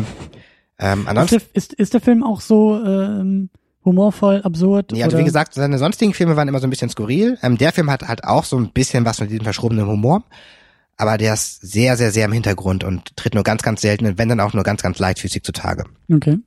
Er ist ähm, tatsächlich sehr leise und auch ein bisschen schwermütig. Ähm, es gibt auch nur drei Figuren eigentlich, drei wirkliche Figuren, nämlich diese Haushälterin, diese, dieser Zombie, den man meistens ähm, äh, kniend immer wieder die gleichen Kacheln draußen schrubben sieht. Ähm, und ähm, dieses Ehepaar, das der, das die Zombie bekommen hat und äh, versucht mit ihm zu leben quasi. Und dann Mhm. gibt's noch so, so zwei lüsterne, ich glaube, es sind auch Arbeiter, ähm, ähm, die darüber nachdenken, weil sie diesen Zombie halt immer so ähm, kniend sehen, ähm, sich irgendwie an diesem zu vergreifen, weil er sich ja nicht wehren kann und so. Und das Ganze ist natürlich so eine so eine belehrende Allegorie auch auch halt darauf, ähm, wie es um diese diese Hausmädchen-Situation in Japan bestellt ist und ähm, dass die stark vergegenständlich und und auf ihre Funktion reduziert werden und so Und das macht der Film auch sehr gut und, und auch gar nicht, gar nicht irgendwie ähm, mit erhobenem Zeigefinger, sondern er hat halt ähm, sehr gut funktionierend, diese Allegorie, während auch die Geschichte selbst sehr, sehr gut funktioniert. Er ist sehr, sehr still, wie gesagt. Es ist halt eher so, so ein kleines Drama. Ähm, erwähnenswert ist auch noch, ähm, dass es ein Zombie-Film ist, äh, in dem keine einzige Person von einem Zombie getötet wird. Das klingt aber sehr, sehr interessant. Also er ist auf, er war auch wirklich, wirklich toll. Das war auch ähm, einer meiner ähm, drei äh, wirklich tollen Filme, die ich dieses Jahr auf diesem Festival gesehen habe, die ich äh, nicht missen wollen würde. Und der kommt auch definitiv in die DVD-Sammlung. Mhm. Den werde ich bestimmt noch einige Male sehen, einfach weil er auch so, so ästhetische Form vollendet ist. Mhm. Auf jeden Fall äh, auch auch nicht jedermanns Sache. Ähm, sowieso sind Sabos Filme immer so, so eine Sache für sich. Mir fehlte da auch immer so der letzte Zugang, weil er so eine ganz eigenartige Dynamik hat, die man einfach mögen muss. Mm. Und er war halt auch ein, er war halt auch sehr langsam und so. Er war wirklich sehr langsam, aber halt auch ungeheuer atmosphärisch und stimmungsvoll. Und ich glaube, man kann ihn noch mehr genießen, wenn man die drei Tage davor andere Dinge gemacht hat, als äh, nur Filme am, am Stück zu gucken. Ja. Ja. Ähm, ja, das, das war dann auch schon ähm, mein Samstag und ich würde dann, glaube ich, zum letzten Film einfach kommen, den ich alleine gesehen habe, damit wir uns dann im Anschluss an die beiden, ja. nach den beiden äh, richten können, die wir kennen. Und der letzte Film äh, war der zweite lohnende Film des Festivals, der sehr lohnende Film. Er heißt äh, Sado Tempest von äh, einer Person, die John Williams heißt. Ich frage mich warum, denn es war ein japanischer Film und irgendwie hatte der John Williams bisher auch nichts Erwähnenswertes gemacht. Keine Ahnung. Vielleicht ist, ist, vielleicht ist es vor ein Pseudonym. der John Williams, der Star Wars Genau, es ist nicht der Star Wars Komponist, was sehr witzig wäre, weil er irgendwie in den 30er oder 20er geboren wurde und wenn man sich vorstellt, dass er äh, jetzt hochbetagt anfängt, äh, japanische Kunstfilme zu drehen, ist das auf jeden Fall eine, eine interessante Biografie. Aber nein, es ist nicht der John Williams. Ähm, das ist ähm, ähm, mir wurde äh, von den Festivalleuten gesagt, also von, von dem Texter, ähm, dass der Film vielleicht ganz gut sei, aber ihm war da einfach zu abgedreht und deswegen könnte er keine Empfehlung aussprechen. Ähm, und die, die Inhaltsangabe klang auch ziemlich merkwürdig. Es ging irgendwie um so eine, so eine ähm, J-Rock-Band, die auf der Bühne steht. Ja, stimmt. Dann, genau, dann, dann, dann fällt ähm, der, der Sänger um und wacht dann auf einer Insel auf, ist dort Gefangener in einer Strafkolonie. Ähm, ein, ein, ein ziemlich drakonischer Wärter ist da, ähm, die müssen Gold schürfen dort und ähm, es ist seit 15 Jahren Winter und in der Beschreibung steht halt, und wenn er flieht, dann gibt's da halt irgendwie so ähm, Landminen und Kannibalen und Dämonen. Ähm, das war einer der Filme, glaube ich, da wurde die Beschreibung angefertigt, äh, bevor der Film gesehen wurde. Ähm, der Film ist sehr, sehr abgefuckt, das stimmt schon, aber er ist nicht so überdreht. Es ist kein Horrorfilm, es ist kein Horrorsplatter oder so, sondern es ist, es ist die Art von, von Kunstscheiße, die ich, die ich echt liebe. Also so, so im Stile von, von Valhalla Rising vielleicht. Wenn du den gesehen hast, ich, mhm. ich weiß nicht, okay, auf jeden Fall, ähm, möglichst verkopft, möglichst metaphorisch, ähm, ähm, alles ist Metapher, nichts ist eindeutig und ähm, entweder gehört man zu den drei Prozent, die auf, auf diesen pseudo-intellektuellen Unsinn äh, total abfahren und, und echt Spaß daran haben, sich da durchzuknobeln und, und sich mhm. ähm, da einen Reim drauf zu machen, oder man gehört zu den 95 Prozent, die vernünftig sind und, und einen, einen normalen kein, Filmgeschmack haben. Und, und keinen Zugang dazu finden. Und, und zu Recht keinen Zugang dazu finden, genau. Aber ähm, mir hat der Film echt Spaß gemacht. Das war der letzte Film, den ich gesehen habe. Ähm, ich war also wirklich schon am Ende. Also das war tatsächlich dein Festivalabschluss. Das war mein Festivalabschluss, Stimmt, genau. Ja. Und ähm, ich war ziemlich baff. Er war ähm, er war voller Superlative für mich. Also er war wahnsinnig, wahnsinnig, wahnsinnig stimmungsvoll. Allein wie diese, also der Anfang war schwarz-weiß, wie diese Band auftrat, was auch schon ganz cool war. Und ähm, dann fiel er halt um und der Rest des Films war in Farbe. Was auch schon mal so ein bisschen in, in Frage stellen ist, was da nicht passiert und was nicht passiert, beziehungsweise was real ist. Denn normalerweise wird ja das verfremdet, äh, was vielleicht ähm, nicht unbedingt einen äh, vollständigen Realitätsgehalt hat. Und ähm, die Geschichte des Filmes lässt auch, legt auch nahe, ähm, welche Realitätsebene vielleicht die richtige ist, aber ich will nicht zu viel verraten. Jedenfalls ähm, war es ungeheuer atmosphärisch. Ähm, es gab ein paar interessante Wendungen. Es war wahnsinnig stimmungsvoll. Es wurde unglaublich viel mit dem Sounddesign der Musik gemacht. Also es gab äh, wieder warten sehr sehr wenig äh, Rockmusik dann doch, mhm. aber ähm, dafür ganz ganz viel ähm, Ambient, sehr sehr viele so so so klerikale Mönchsgesänge, die dann allerdings ähm, intradiegetisch waren, weil weil so eine Frau immer hin und her lief und quasi die Welt selbst besang. Und ähm, die Geschichte zusammenzufassen ist sehr, sehr schwierig. Er ist da halt auf, auf dieser Gefangeneninsel ähm, in so einem Zellenblock mit anderen Leuten. Der, der Wärter ist halt, wie gesagt, höchst grausam und ähm, wirkt auch fast schon ein bisschen comichaft. Er ist so, so ein bösartiger Fettwanst. Ähm, und dann läuft halt, wie gesagt, noch diese Frau da rum, die offenbar irgendwo nirgends hingehört und auch nicht gefangen ist und ständig ihre Lieder singt. Was mit der auf sich hat, erfährt man erst sehr spät. Und natürlich will er fliehen. Jeder will fliehen, aber das Problem ist, wohin? Ähm, das heißt, seit 15 Jahren Wintern auf dieser Insel. Er weiß nicht, wo er ist und ähm, es wurde ihm gesagt, draußen warten halt nur Kannibalen oder Minen oder halt Dämonen. Ähm, und er flieht dann auch und tatsächlich ähm, ist da halt nichts als Winter und eigentlich erwartet ihn nur der Kältetod. Und er trifft dann doch auf andere Leute und ähm, es passieren ein paar merkwürdige Dinge und das Ganze ist in sich sehr schlüssig und von vorne bis hinten wirklich atmosphärisch echt top. Und ähm, also wenn man, wenn man irgendwie Anschluss findet an diesen Film, dann zieht er ihn auch vollkommen rein und man ist echt in seinem Bann. Und ähm, das Ganze findet dann auch ein ästhetisch sehr auf die Spitze getriebenes Ende. Also war für mich eine der drei, drei großen Überraschungen, aber ich weiß auch, dass es äh, vielen Leuten äh, nicht gefallen wird. Also eine ganz, ganz, ganz, ganz kleine Zielgruppe. Aber mhm. die wird ihn dafür auch lieben. Also ich hoffe, ähm, der wird zumindest irgendwann mal eine Veröffentlichung hier erfahren. Und ja, wollen wir zu den anderen beiden Filmen übergehen? Soll ich noch irgendwas äh, zu Screaming Mad George sagen? Ähm, genau, du warst ja noch bei der Ausstellung, ja. Genau, ich habe ähm, die den den letzten Film, den ich noch gucken wollte, das war Free Kitchen, irgendwie so eine Mischung aus aus Familiendrama und und Kannibalenfilm, glaube ich, äh, der Beschreibung nach. Dann habe ich dann habe ich sausen lassen, weil mir ähm, von vielen Leuten die involviert waren, äh, in dem Festival ans Herz gelegt wurde, doch bitte ähm, die Ausstellung zu besuchen, weil die echt toll sei und so. Kannst du das bestätigen? Ähm, ja, ich, ich kam zu einem unglücklichen Zeitpunkt. Also es, es war in dieser HAW, das war quasi ähm, zum ersten Mal ähm, der vierte Raum, wo was stattfand. Äh, das war Japan die Filmfest. Hochschule, ne? Genau, da wurden auch Filme gezeigt, regulär. Also insgesamt mhm. gab es sogar vier Kinos. Und ähm, von so, in so, einem, in so einem Nebengebäude der Hochschule, irgendwo relativ weit abseits in der Stadt, war halt diese Ausstellung. Das war ein großer Raum. Ähm, da waren halt in erster Linie so so ähm, Masken und Figuren ähm, aus einer ganzen Schaffensphase ausgestellt, ganz aus Society auch, was mich sehr gefreut hat, aber auch viel aus Poltergeist und so und ähm, viel aus anderen Filmen. Leider sehr wenig aus ähm, Bride of the Reanimator. Ähm, sehr viele Bilder von ihm. Er hat auch äh, viel mit optischen Täuschungen gearbeitet und so, so Bilder 3D werden lassen und Bilder sich bewegen lassen und so.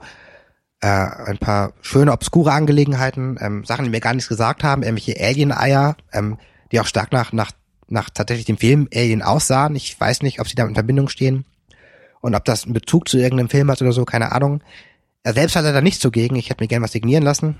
Und ich kam halt zu einem ungünstigen Augenblick, weil gerade ein Film lief, wo er mitgemacht hat. Deswegen war es in diesem Raum sehr dunkel. Mhm. Ähm, Leute haben gebannt auf die Leinwand gestarrt. Ähm, man hat ihnen den Blick versperrt und ähm, man konnte gerade ähm, bei den Gemälden in den Ecken ähm, nur sehr schlecht erkennen, äh, was da zu sehen ist. Der Film wurde im Ausstellungsraum gezeigt? Ja, oder? genau, quasi. Also an Ach den Wänden waren quasi, in der Mitte waren die Ausstellungssachen. Ja. Und ähm, über einen Beamer wurde dann quasi an eine, an eine Leinwand noch dieser Film projiziert. Mhm. Ähm, das Festival hat insgesamt nur so zweieinhalbtausend Besucher, deswegen kann man sich vorstellen, dass ähm, da auch immer nur sehr wenige Besucher auf einmal in dieser Ausstellung sind. Da ist, glaube ich, niemand mit uns durchgegangen und ich glaube, vier Leute haben diesen Film mehr oder weniger aufmerksam geschaut. Ja. Und vermutlich haben vier von diesen vier Leuten doch einfach nur gearbeitet. Ich weiß es nicht. Ähm, war aber für sich schon sehr interessant. Ich hätte es gern mit Licht gesehen und gern mit etwas mehr Zeit. Mhm. Und ich hätte auch gern ihn gesehen, weil er halt ähm, For Society und nach Society, nein, nur For Society, ähm, als, als ungeheuer sympathischer Mann rüberkam, der echt offen ist und einfach Spaß daran hat, über seine Arbeit zu reden und so. Ja. Ähm, ich habe es nicht bereut, da gewesen zu sein. Was auch daran lag, dass da halt ein paar coole DVDs verkauft wurden. ja. Mit denen bist du dann ja auch äh, ja. zurückgereist und die Tasche war voll und das Konto war leer. Ja, genau. Ja, eigentlich waren es nur drei DVDs und ich habe um die 75 Euro dafür ausgegeben, aber das sollte nicht das Thema sein. ähm, er hat noch extra für, für das Festival eine Skulptur angefertigt. Das macht er wohl gerne, dass er halt so Spezialsachen noch macht, aber die ist wohl äh, während des Transports in, äh, tausende Einzelteile zerbrochen und ähm, alle waren wohl, und das ging wohl auch anderen Kunstwerken so, und die waren wohl auch in letzter Sekunde damit beschäftigt, noch Sachen zu leimen und zusammenzukleben. Und Ach. mir wurde gesagt, also das, wie, du, wie du merkst, das Team steckt voller Anekdoten, ähm, dass er da wohl auch mal kurz ungehalten wurde und sehr nervös und äh, unruhig. Ja, das, das glaube ich. Aber es äh, kam dann wohl zu einem Happy End. Ich hoffe, er war nicht ganz so traurig, dass er halt irgendwie, er kam extra aus Japan her, ähm, war nicht auf Tour oder so, sondern fuhr dann wieder zurück. Und ähm, naja, es waren halt dann doch nur relativ wenige Leute, ähm, die das Werk von jemandem sehen wollten, der in den 80ern echt so den großen Stilikon gehört hat. Aber er wirkte sehr gelassen und zufrieden mit seinem langen grauen Haaren und seinen Heavy Metal T-Shirts. Ja. Ja, aber schade so. Das, das wäre natürlich auch noch irgendwie spannend gewesen, wenn du irgendwie mit ihm hättest quatschen können oder so. Oder wenn, Ja, auf jeden Fall. naja. Gut, genau, dann kommen wir eigentlich auch schon zum, zum Sonntag, zu dem Tag, äh, wo wir dann eben beide gleichzeitig in Hamburg waren und ähm, zumindest auch einen Film zusammengeguckt haben, Genau. nämlich Mohnblumenberg. Von Goro Miyazaki, der Sohn des, des großen berühmten ähm, Studio Ghibli Miyazaki, Genau. Masterminds. Und der Film ist eben auch in dem Studio Ghibli äh, produziert worden. Ich Genau. weiß gar nicht, kennst du dich damit genauer aus? Ist, ist der Goro Miyazaki jetzt sozusagen der Nachfolger in dem Studio und äh, übernimmt das Zepter seines Vaters oder? Das ist oder? eine gute Frage. Also ähm, ich weiß ja, dass ähm, sein Vater irgendwie aufhören wollte. Ich glaube, es wurde schon ein paar Mal gesagt, dass sein letzter Film jetzt kommen soll. Ich weiß nicht, wie jetzt da der Stand ist Hm. und ob er noch was macht. Das Drehbuch hat er hier geschrieben. Das, genau, das. Drehbuch hat er geschrieben, ja, richtig. Ähm, ich habe den, den ersten Film gesehen von seinem Sohn. Das war Chroniken vom Erze, hieß er, glaube ich, oder so. Hm. Ähm, der war nicht so richtig gut. Der wirkte halt so, als ähm, würde er versuchen, seinen Vater irgendwie nachzuahmen. Es war halt auch so eine ähm, fantastische Geschichte. Mhm. Und ähm, ja, es wirkte halt so, als wäre er unbeholfen, ähm, seinen Vater nachahmen, ohne seinen Rhythmus zu haben und ohne sein Genie zu haben. Mhm. Einfach nur Dinge zu kopieren, ohne zu wissen, warum. Ja, aber ja, was ja, so weit würde ich nicht gehen, aber ähm, ich glaube, er wollte sicher gehen und irgendwie das machen, womit sein Vater auch berühmt wurde. Hm.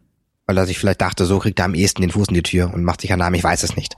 Es ist ja auch bloße Spekulation. Jedenfalls fand ich die nicht so gut und ich glaube auch, ähm, die, die ähm, grundsätzliche Meinung ähm, ähm, geht da mit mir. Da war man eher enttäuscht, Hm. auch wenn er ganz nett anzusehen war, wie die meisten Ghibli-Filme, ja. Mm, Ich weiß nicht, ähm, ich meine, nett anzusehen war Mohnblumenberg auch. ja, Überhaupt nicht fantastisch. Das Ganze Nee. basiert ja irgendwie auf einem, auf einem Manga und erzählt mehr oder weniger eine Coming-of-Age-Geschichte einer echt, jungen, das Ganze ist eine Manga-Verfilmung, das wusste ich gar nicht. Ja, also ich muss das auch nochmal nachschlagen, aber ich glaube, der Manga ist irgendwie in den, in den 80ern oder so entstanden und äh, erzählt halt eine Coming-of-Age-Geschichte von einer jungen Japanerin in den 60er Jahren, was ich äh, sehr, sehr charmant fand, vor allen Dingen auch ähm, diese, diese Zeitperiode irgendwie auch da eingefangen zu Ja. sehen. Kurz vor der Olympiade. Genau. Und ähm, ach, ich habe den Namen leider von ihr nicht mehr parat, aber es geht halt eben um dieses junge Mädchen, die halt irgendwie, ja, was ist das, eine Pension, glaube ich, auch irgendwie mitbetreiben muss und irgendwie zur Schule geht und da sich natürlich dann auch irgendwie in einen ähm, gut aussehenden und und und äh, stürmischen jungen Mann verliebt und äh, mit ihm zusammen dann das Clubhaus der Schule renoviert, weil das halt irgendwie vor dem Abriss äh, steht. Und äh, die beiden verbünden sich da so ein bisschen, um alle Hebel in Bewegung zu setzen, um die Mitschüler zu animieren und dann wird da irgendwie groß geputzt. Und das war auch so dieser eine Moment in dem Film, der äh, mich so ein bisschen, also wirklich, wirklich ganz, ganz leicht, und ich habe ja auch nicht so viel Ahnung, aber ein ganz kleines bisschen an Chihiros Reise. Genau, dieses, dieses Gebäude, dieser, dieser, dieses äh, Clubhaus, als sie dann da eingeführt wurde, als wir mit ihr durch dieses Clubhaus gehen, durch die verschiedenen Etagen, die verschiedenen äh, Schulclubs, da ist dann natürlich der Hausphilosoph, der da irgendwie gleich im Treppenhaus Ja, ja, sie genau. abfängt und äh, Die äh, ganzen äh, spleenigen äh, Schüler, die kurz dann in die Kamera laufen und äh, ihre Marotte zum Besten geben und so. Und aber Ja. damit halt auch diesem, diesem Clubhaus echt so, so einen gewissen eigenen Charme verleihen. auf und jeden das Fall. stimmt, da, da trat ähm, der Flair des Vaters definitiv nochmal durch. Sie heißt übrigens Umi, Umi? ja, und er heißt äh, schon. Okay. Genau. Ja, da, da merkte man ja auch schon mal, ähm, dass er dann doch irgendwie ähm, dabei ist, sich von seinem Vater zu emanzipieren. Zum einen war es halt keine fantastische Geschichte, sondern eher so historischer Stoff, Hm? der dann aber doch relativ leichtfüßig ähm, abgehandelt wurde. Ähm, du hast ja auch schon ähm, vorher erwähnt, dass ähm, dieses ähm, maritime Flair ähm, dir sehr gefallen hat. Das fand Ja. ich auch. also, also- generell die Inszenierung, die, die, die Bilder, äh, ist für mich die, die ganz, ganz große Stärke. Ja, also dass es an der Hafenstadt spielte und man das halt auch immer merkte, dass es in der Hafenstadt spielt, ähm, war auch sehr, sehr, sehr nett. Und ähm, überrascht hat mich vor allem die Musik. Ähm, Mhm. Und die hat für mich den Film dann auch tatsächlich ähm, zu was sehr Eigenständigen gemacht. Denn ähm, sie war halt gar nicht so, so anime-typisch, sondern eher so, ich weiß nicht, so, so loungig irgendwie. Ja, auch so ein bisschen, so ein bisschen ähm, poppig, aber nicht, nicht, nicht, ich weiß nicht, nicht J-Pop, sondern sehr, weiß ich nicht, Nee, so, keinen so locker, flockiger Gi- Gitarren-Folk-Pop irgendwie Ja. so ein bisschen. Und sehr, sehr leichtfüßig. Also auf jeden Fall eine sehr interessante Atmosphäre geschaffen, zusammen mit diesem maritimen Flair. Ja. Und eben auch den, den bunten Bildern. Also ich fand die, die Farben waren unglaublich intensiv. Das hat mir sehr, sehr gut gefallen. Das ist alles ein bisschen ausgewaschen, fand ich so. Ich wollte gerade sagen, es Look ist, ein bisschen matter als so andere Ghibli-Filme. Aber es passt ja auch irgendwie ähm, ganz gut so ähm, zum Szenario. Ja. Man musste sich ein bisschen darauf einlassen, ja. Ja. Ähm, ja, das war ja quasi der eine Storystrang, den du erzählt hast, dass es halt darum ging, dass sie versuchen, dieses Haus wieder Vordermann zu bringen, damit es eben dieses, damit dieses traditionsreiche Gebäude doch nicht abgerissen wird. Und der zweite war ja die äh, von dir schon angedeutete äh, Liebesgeschichte, die sich da ähm, erst anbahnt, ähm, bis es dann zu einem äh, ähm, unvorhergesehenen Ereignis kommt. Deshalb dann erstmal so wirkt, ähm, als ähm, wäre es unmöglich, ähm, dass da ähm, eine Liebelei zwischen den beiden vonstatten gehen kann. Und Also je mehr seine Perspektive, wie, wie hieß er nochmal? Du hast gerade eben die Namen so wunderbar äh, schon, glaube ich, oder Shan, ich weiß es nicht. Schon. S-H-U-N. Nennen wir ihn schon. Nennen wir ihn schon. Ähm, Das klingt ja sympathisch. ich hatte das Gefühl, dass je mehr der Film auf seine Perspektive einging, was dann so im letzten Drittel, würde ich glaube ich sagen, äh, immer wichtiger wurde, da ist der Film für mich so ein bisschen, da hat er für mich ein bisschen Fahrt verloren. Also ich fand es viel, viel spannender, bei ihr zu bleiben, ihre Perspektive, ähm, ihre Probleme und auch diese Liebesgeschichte aus ihrer Perspektive irgendwie wahrzunehmen, fand ich viel, viel interessanter als eben sein, seine Vorgeschichte, die dann immer wichtiger zu, Ja. zu werden, äh, zu, zu sein, zu scheinen, tun, tarnen. Ich kann nicht mehr reden, aber auf jeden Fall, als diese beiden Geschichten dann auch zusammengeführt werden, ähm, da kommen für mich so langsam die Probleme, die aber gar nicht so überhand nehmen. Genau. Ich fand auch, dass der Film ungeheuer liebenswürdig war, als er quasi ähm, nur das Mädchen begleitet hat, ähm, wie es quasi in diesem Schu Schulkosmos ähm, hin und her geht, ähm, Ja. und dann diese, diesen, diesen charmanten jungen Mann kennenlernt, ähm, der ja erst sehr stark in sie verliebt ist und ähm, sie, sie weisen erst so ein bisschen ab, bis die dann nachher so ein bisschen aufeinander zukommen und wie sie dann ähm, dieses, dieses, dieses ganz eigene Reich dieses Hauses betritt und Leute kennenlernt und da eingeführt wird, zusammen mit dem Zuschauer. Ja. Und wie sie dann anfangen, das aufzubauen von null an, denn das ist am Anfang ja echt äh, eine, eine, eine zugemüllte Bude einfach nur, wo halt einfach nur Jugendliche abhängen. Gerade Jungs.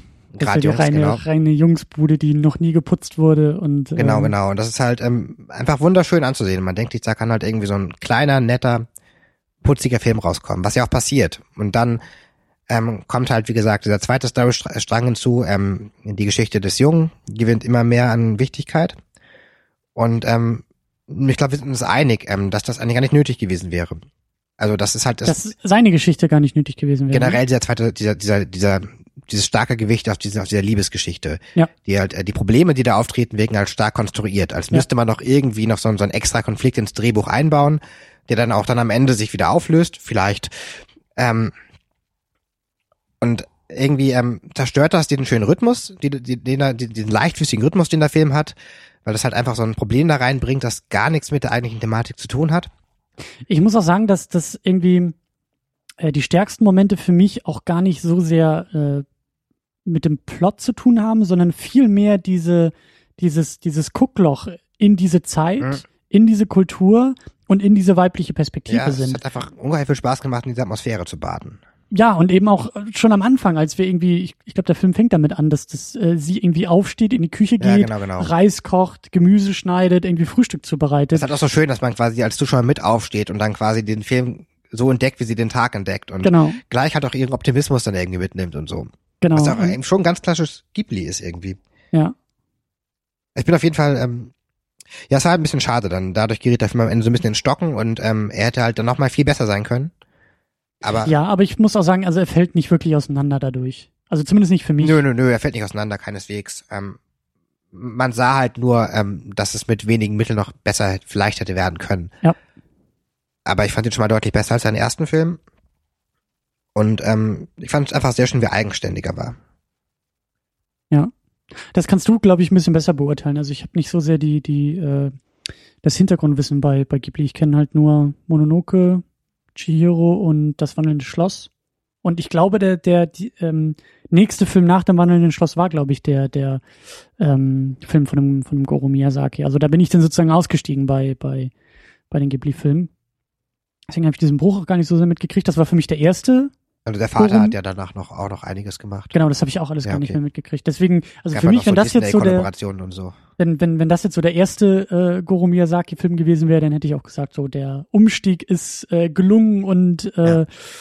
naja, muss man vielleicht anders einordnen, aber ähm, hat echt Spaß gemacht. Und wie gesagt, auch so dieses, dieses maritime Feeling, also das ist irgendwie, das hat mich komplett angesprochen. Das ist irgendwie so, so, das ist für mich halt eben auf eine gewisse Art und Weise auch Heimat, so diese Heimatverbundenheit, die ich da irgendwie mit hatte Ja, ja, genau, als, stimmt. als Kind einer kleinen Küstenstadt, so äh, natürlich nicht irgendwie in Japan aufgewachsen und auch nicht in den 60ern und auch nicht so, aber, aber, offenbar ist es überall gleich. In jeder Zeit, in jedem Land. ja, das ist halt irgendwie, ich weiß nicht, also diese Romantisierung auch dahinter Ja. finde ich halt sehr, sehr schön.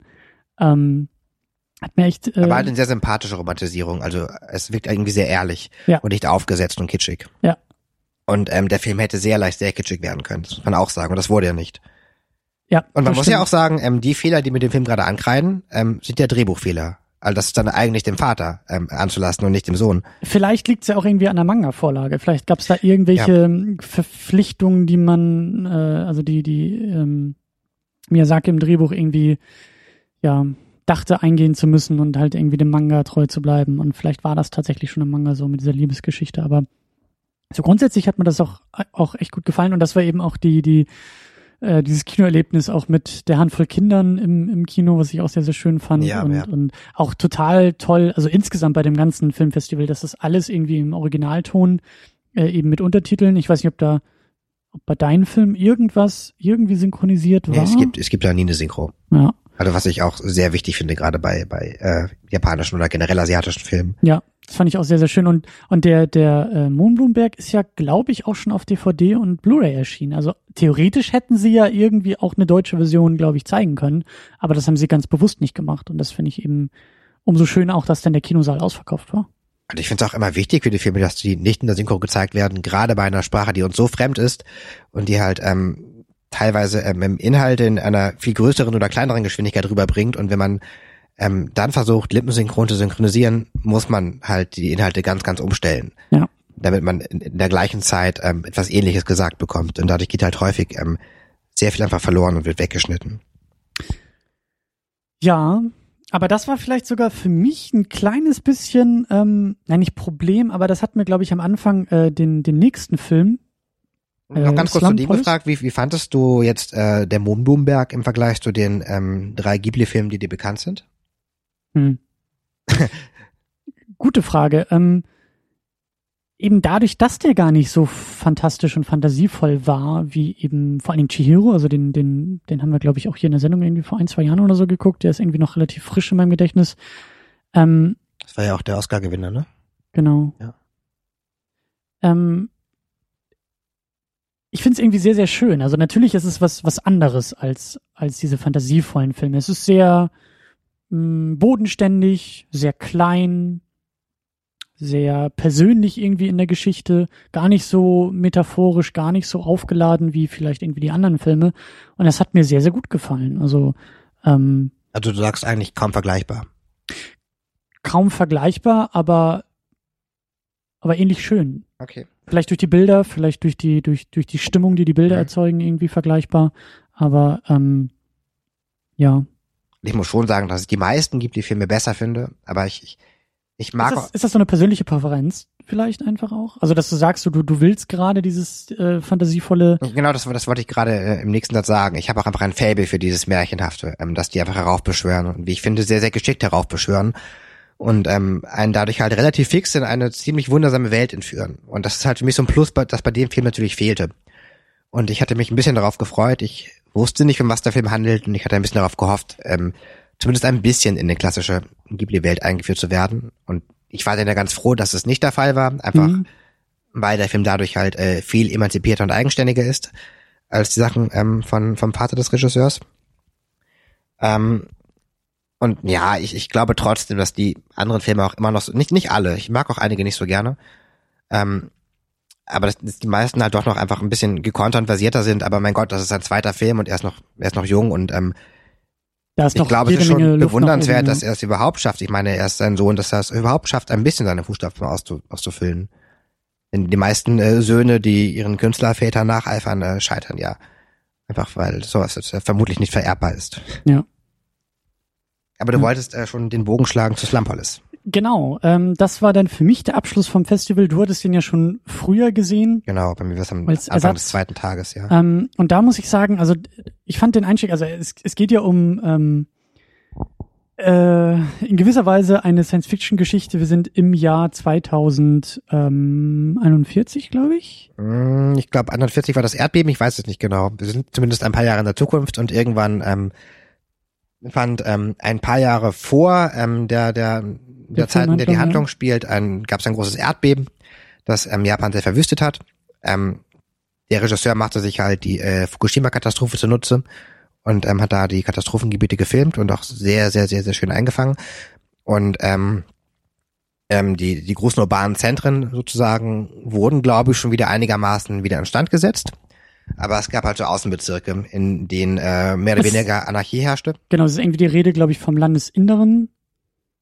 Da- Das, das war, glaube ich, der Gegenraum, der da irgendwie aufgemacht wurde, wo äh, am ehesten noch äh, Recht und Ordnung und, und Ah, das hast du das diesen, System. diesen ähm, ähm, Paratext am Anfang entnommen.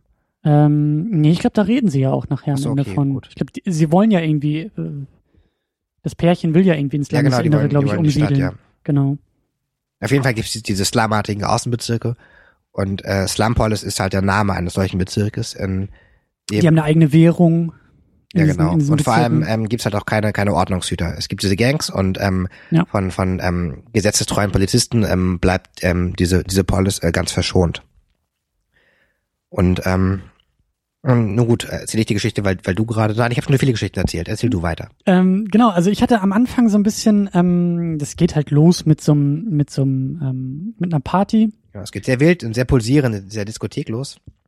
Ja, und für meinen Geschmack und, und da, das ist jetzt dieser lange Bogen zu den Untertiteln, zu der Übersetzung, ähm, da weiß ich auch nicht, ob, ob mir das ein bisschen ähm, äh, die Sichtung erschwert hat, weil ich fand ganz am Anfang die Kameraarbeit und vor allen Dingen auch die Schnitte ein bisschen zu hektisch noch. Also wir reden vor allen Dingen, was, was, äh, also der Film ist, ist äh, insgesamt wunderbar anzusehen, auch durch die, durch die Set-Pieces und durch die Umgebung, die du ja schon erwähnt hast. Und es ist ein Studentenprojekt, also alles eigentlich Genau, es war ein Uni-Abschlussfilm, ja. also für diesen Rahmen, den er, den er irgendwie sich selbst gesetzt hat, übersteigt er äh, sich selbst in fast allen Bereichen. Nur fand ich halt die Kameraarbeit am Anfang ein bisschen anstrengend und eben auch die Schnitte. Meinst du jetzt speziell diese Clubgeschichte am Ja. Anfang? Ja. Ja gut, aber das Und Okay. da eben dann noch das Problem, die Untertitel mitlesen zu müssen und dann in dem Moment, also man springt ja die ganze Zeit irgendwie vom Bild zum Untertitel und versucht ja trotzdem was mitzukriegen und dann diese hohe Schnittfrequenz und dann auch diese, diese manchmal ähm, ja nicht ganz so ähm, auf das Geschehen fokussierte Kamera, die auch tatsächlich irgendwie alles einfängt, sondern auch ein bisschen dann kaschiert und eben auch gerade die Action-Momente ein bisschen äh, ähm, kaschiert. Das fand ich ein bisschen anstrengend. Also da hatte ich am Anfang noch ein bisschen Probleme und dachte, oh Gott, oh Gott, oh Gott ja. äh, wenn jetzt der ganze Film so bleibt, dann, äh, dann habe ich ein Riesenproblem damit. Aber zum Glück war das nicht der Fall. Das war am Anfang in dieser Actionsequenz so.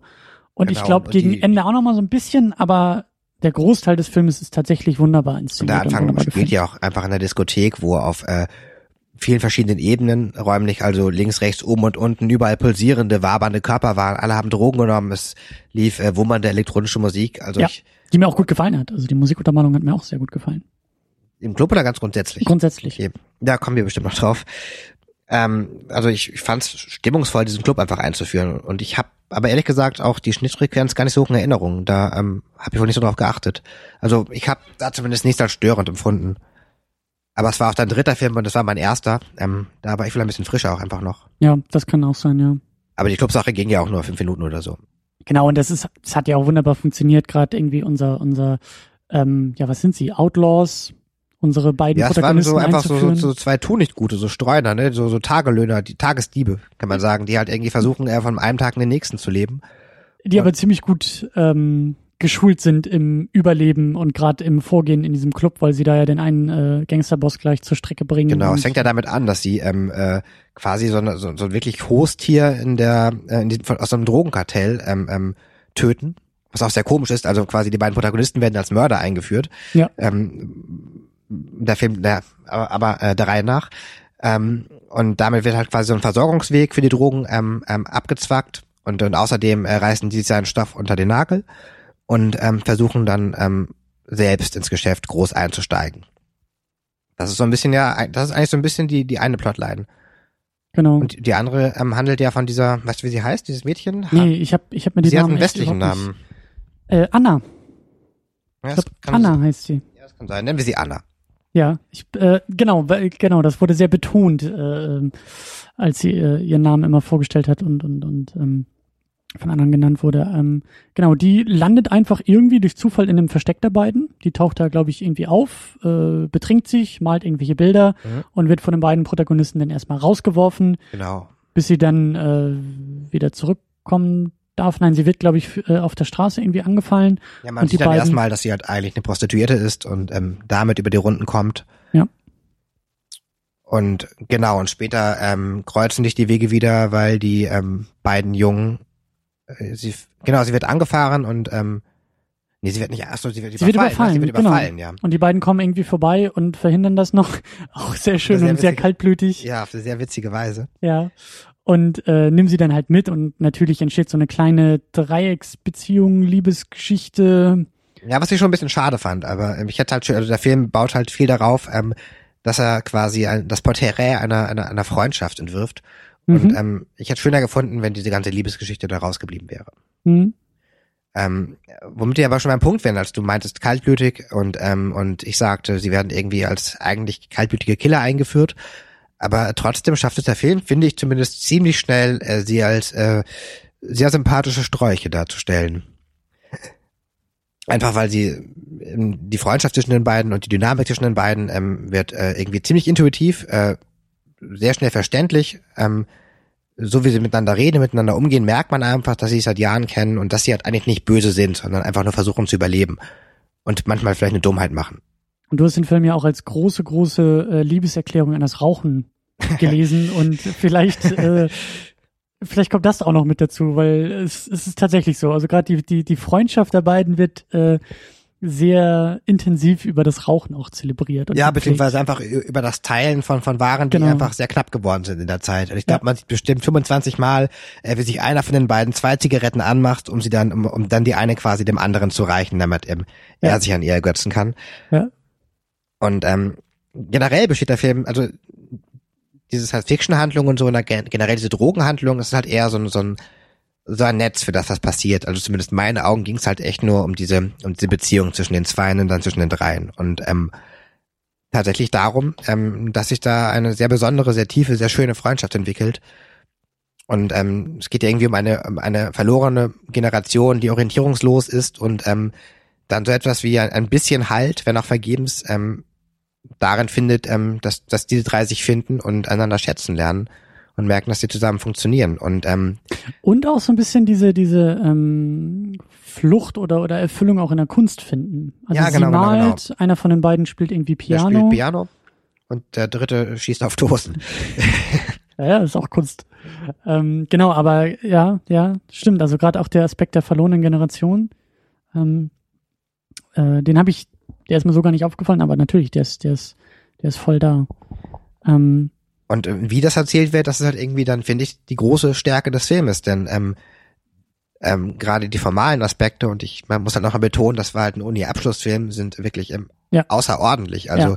jedes Bild sitzt irgendwie, ähm, alles ist wunderbar atmosphärisch und fast schon irgendwie magisch aufgeladen. Ähm, das äh, ist die die die die Energie und die Freundschaft und, und auch diese Jugend dieser Protagonisten äh, spritzt förmlich aus den Szenen, einfach weil man die halt auch in so vertrauten Posen sieht. Sie, sie lungern halt irgendwo rum und trinken Wein und, und, und scherzen rum und man weiß und sie wissen, dass sie eigentlich in großer Gefahr schweben, aber für den Augenblick ähm, sind sie einfach irgendwie in diesem Jetzt drinne und davon lebt der Film sehr.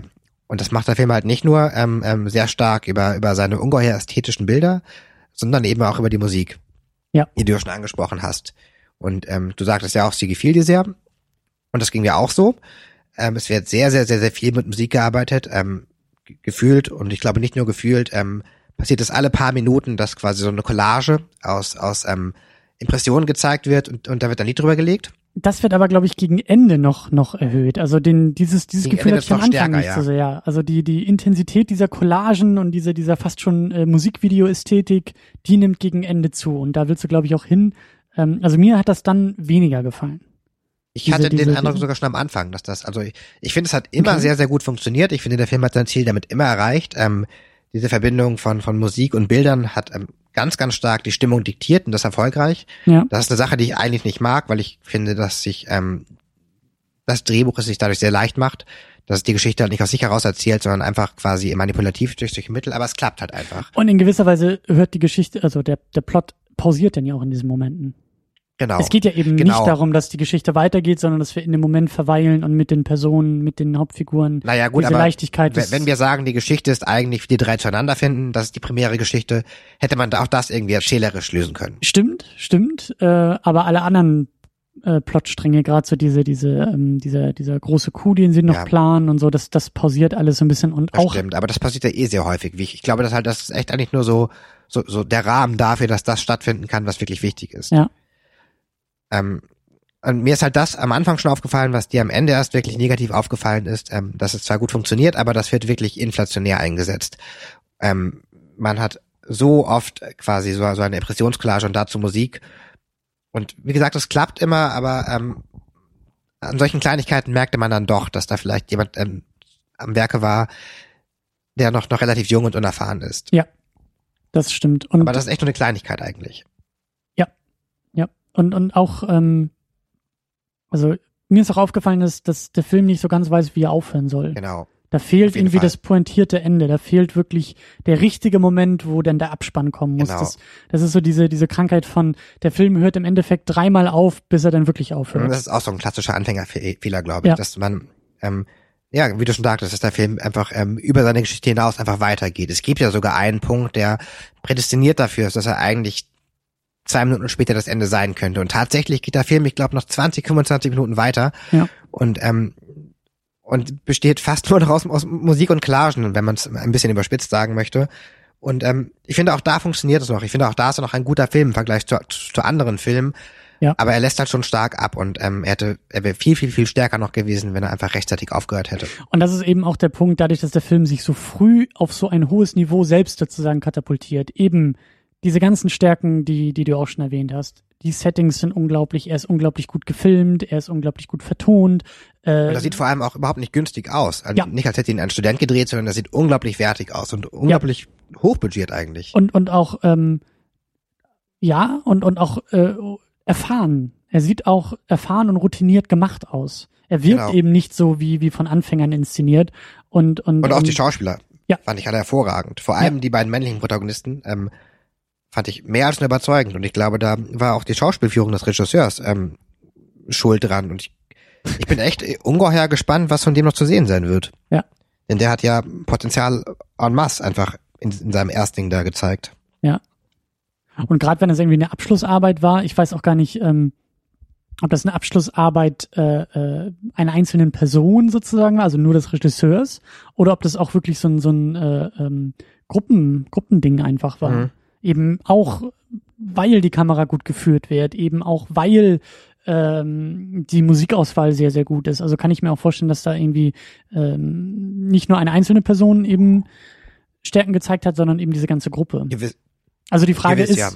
genau, Dafür die Frage ist verfolgen. alles zu gut. Genau, Kamera, Drehbuch, Regie. Genau, und die Frage ist, äh, ist, ist, ist, ist diese Gruppe jetzt prädestiniert, was, was Neues, Gutes hervorzubringen, oder ist es halt nur der Regisseur oder wer auch immer? Aber ähm, Das ist eine gute Frage, ja. ja, aber echt sehr, sehr stark. Sehr, sehr stark gemacht und, und äh, wurde ja auch so ein bisschen als, als äh, kleines Festival-Highlight auch, auch gehandelt. Deswegen Genau, einfach, weil hast du ihn ja schon vorher sehen können. Genau, einfach weil ähm, die Veranstalter selbst also verblüfft davon waren.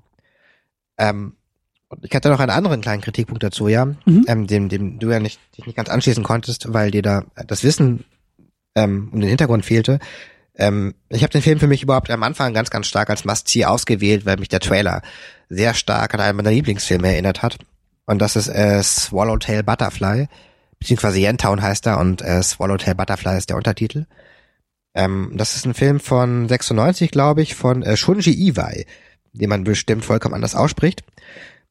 Und ähm, der äh, und äh, Slum Police wirkt ein bisschen so, als wäre ähm, er das erste Drittel von äh, Yentown ähm, bloß noch stärker ausformuliert. Ähm, der Film selbst ist auch sehr lang. Swallowtail Butterfly, da geht irgendwie, ich weiß nicht, zweieinhalb, drei Stunden oder so und hat halt ein sehr, sehr ähnliches Setting, auch so ein bisschen postapokalyptisch.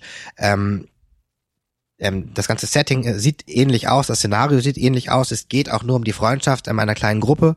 Und ähm, das erste Drittel spielt nur auf einem Schrottplatz, Mhm. äh, wie die sich alle näher kommen und so. Und ähm, teilweise ähm, hat man das Gefühl, dass da wirklich ähm, einzelne Szenen geremaked wurden und so. Und ähm, Also du, du vermutest eine große Inspiration. ich vermute da eine riesige Inspiration, definitiv. Mhm. Also Mhm. ähm, dafür äh, gibt es da auf allen Ebenen viel zu große Ähnlichkeiten. Weißt du, von wann der ist? Von Okay. 96. Okay. Von 96. Und äh, war auch eine Zeit lang sehr, sehr, sehr bekannt, ist jetzt aber sehr untergegangen. 146 Minuten geht er, sehe ich gerade. Ähm, aber ich finde das vollkommen in Ordnung, einfach weil der Film so besonders ist und untergegangen ist und aber so toll ist und so einzigartig ist, darf man sich einfach daran bedienen. Und ähm, wenn man das einfach irgendwie als Verbeugung sieht und nicht als dreiste Kopie, ähm, ist das, glaube ich, total legitim. Und vor allem, wenn es einfach so gut gelingt. Also es ist halt kein, kein plumpes Nachzeichnen, sondern er hat halt quasi ähm, auf eine erschreckend ähnliche Weise, und das war damals der erfahrene Regisseur, der das gemacht hat, auf eine erschreckend ähnliche Weise ähm, ähm, einen Film gemacht, der genauso gut ist. Und äh, das finde ich bemerkenswert. Nein, ich, Als Debüt, als äh, Genau, genau, genau. Projekt, ja. aber das halt nur, nur nebenbei. Also ähm, Yantown gefällt mir nochmal deutlich besser als, als Slumpolis, weil der quasi wie Slumpolis ist, nur ohne dessen Fehler. Mhm. aber absolut legitime Inspirationsquelle und ich fand es eigentlich toll, dass ich noch mal einen zweiten Film sah, der ähm, ein ähnliches Gefühl in mir ausgelöst hat. Damit sind wir eigentlich auch schon ähm, beim, beim Abschluss, beim Fazit, glaube ich, angekommen. Was, was sind so deine, deine großen Highlights irgendwie gewesen oder dein, dein, deine abschließenden Eindrücke auch? Überraschungen, ähm, Highlights mit Ansage, Enttäuschung, das hast du ja alles schon, schon so ein bisschen irgendwie auch erwähnt und angedeutet. Also wie gesagt, ich hatte ja schon meine meine drei großen ähm, Top-Filme genannt. Das waren einmal äh, Sardo Tempest. Ähm, es war übrigens eine Verfilmung von äh, Shakespeares Der Sturm, das hatte ich gar nicht erwähnt. Ähm, hier gerade Slumpolis und Miss Zombie. Mhm. Ähm, aber ich hatte halt auch nur drei Filme, die mir nicht gefallen haben, nämlich äh, Judge und ähm, oh Gott, welches war der andere? Ach Aber du hast sie, du hast, sie, du hast sie schon verdrängt. und, und Arcana. Und witzigerweise einen Film, den ich so verdrängt habe, dass ich wohl vergessen habe, ihn vorzustellen. Der äh, ist aber auch nicht Erwähnung wert. Ich lasse das einfach. ähm, der war nämlich ähm. Hunds Miserabel. Es, es war, nur um es kurz zu sagen, eine Mischung aus ähm, äh, Polizeithriller und Domina-Komödie. Es war sehr bizarr und sehr dilettantisch alles. Ähm, das war dann me- meine dritte Enttäuschung. Und ich habe generell, glaube ich, Glück, was Festivals angeht. Ich, ähm, denn alle anderen Filme, die dazwischen lagen, waren sehenswert bis ähm, zumindest so interessant, dass man es nicht bereut hat. Und es war wie immer eine sehr bereichernde Erfahrung für mich. Ja. Ich bin mir sicher, dass ähm, ein paar von den guten Filmen ähm, sicherlich erst sehr, sehr, sehr spät, vielleicht auch gar nicht hier veröffentlicht werden. Deswegen bin ich halt auch immer sehr dankbar, dass ich die Gelegenheit bekam, das zu sehen. Und äh, freue mich auf nächstes Jahr. Und ähm, ich denke, ich werde es wieder so exzessiv angehen und ähm, fast alle Tage da sein, während ich die letzten Jahre ja immer nur ein bis zwei Tage da gewesen da bin. Ja, da gewesen bin. Auch meine Redefähigkeit lässt nach. Ist vielleicht irgendwas in dieser Erdbeerlimonade, was uns so ein bisschen. Ja. Hm. Ich habe ja auch einfach seit dem Festival nicht geschlafen. Ähm, ja, und ich habe ja auch noch ähm, Ambitionen, da ähm, durchaus ähm, mich ins Team einzugliedern, was dann ähm, wohl dazu führen wird, dass ich äh, zukünftig noch mehr obskure japanische Filme sehe. Sehr schön. Ähm, ist der Termin eigentlich auch schon fest? Also das wird wahrscheinlich dann auch wieder so Ende Mai.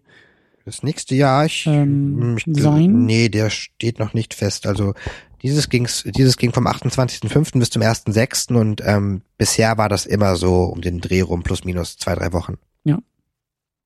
Genau. Äh, weitere Infos zum, zum Festival findet ihr unter jffh.de, Genau, wenn ich das richtig in Erinnerung habe. Und ähm, ja, schon mal vielen Dank, dass du da warst. Ähm, Danke für die Einladung. Du wirst auch noch in den nächsten Tagen und Wochen ähm, äh, Textrezensionen zu den Filmen veröffentlichen. Geplant in den nächsten Stunden, ja, aber vermutlich äh, stimmt deine Einschätzung. ja, wenn du noch Schlaf nachholen musst. Äh, nachlesen kann man das Ganze unter sci-fi-filme.net. Da bloggst du. Mhm. Und ähm, in diesem Sinne, ich hoffe, dass wir uns nicht erst im nächsten Jahr wieder sehen und hören in Hamburg, sondern vielleicht schon bald, vielleicht schon den, äh, demnächst, vielleicht zu ein paar anderen Filmen als äh, dem japanischen Kino. Ja, Fantasy Filmfest steht ja auch noch an. Ich weiß nicht. Oh, ist das, war das nicht schon? War das nicht im März? Ich glaube, die schon? Nights waren bisher nur und das Richtige kommt noch. Ja, stimmt. Stimmt. Ja, und das Doc. Und genau, Die das Doc Doc steht das auch schon Doc, wieder an. Ja. Ja, es gibt noch so einige Festivals, aber ähm, gut, ich glaube, das wäre es erstmal zum Japan Film Festival Hamburg. Ähm, macht euch schlau. Schön, dass ich dich äh, überreden konnte, äh, mich für einen Tag zu begleiten. Ja, also das hat mir auch sehr, sehr gut gefallen. Auch wenn wir es Also, dann nicht geschafft haben, wirklich viel gemeinsam zu machen. Wir haben ja tatsächlich nur einen Film gemeinsam geschaut. das stimmt. Aber zumindest hatten wir im Anschluss noch ein äh, paar Stunden äh, am Bahnhof. ja. Bei, bei äh, Wein und, und äh, Sternen. Bei Himmel. Wein und Sternen, ja. Gut, ähm, genau, in diesem Sinne, wir sehen, wir hören uns bald und wir können dich ja eben auch in deinem Blog äh, lesen. Also in diesem Sinne, äh, bis dahin. Äh, Ja, Tschüss. auf Wiedersehen und Tschüss.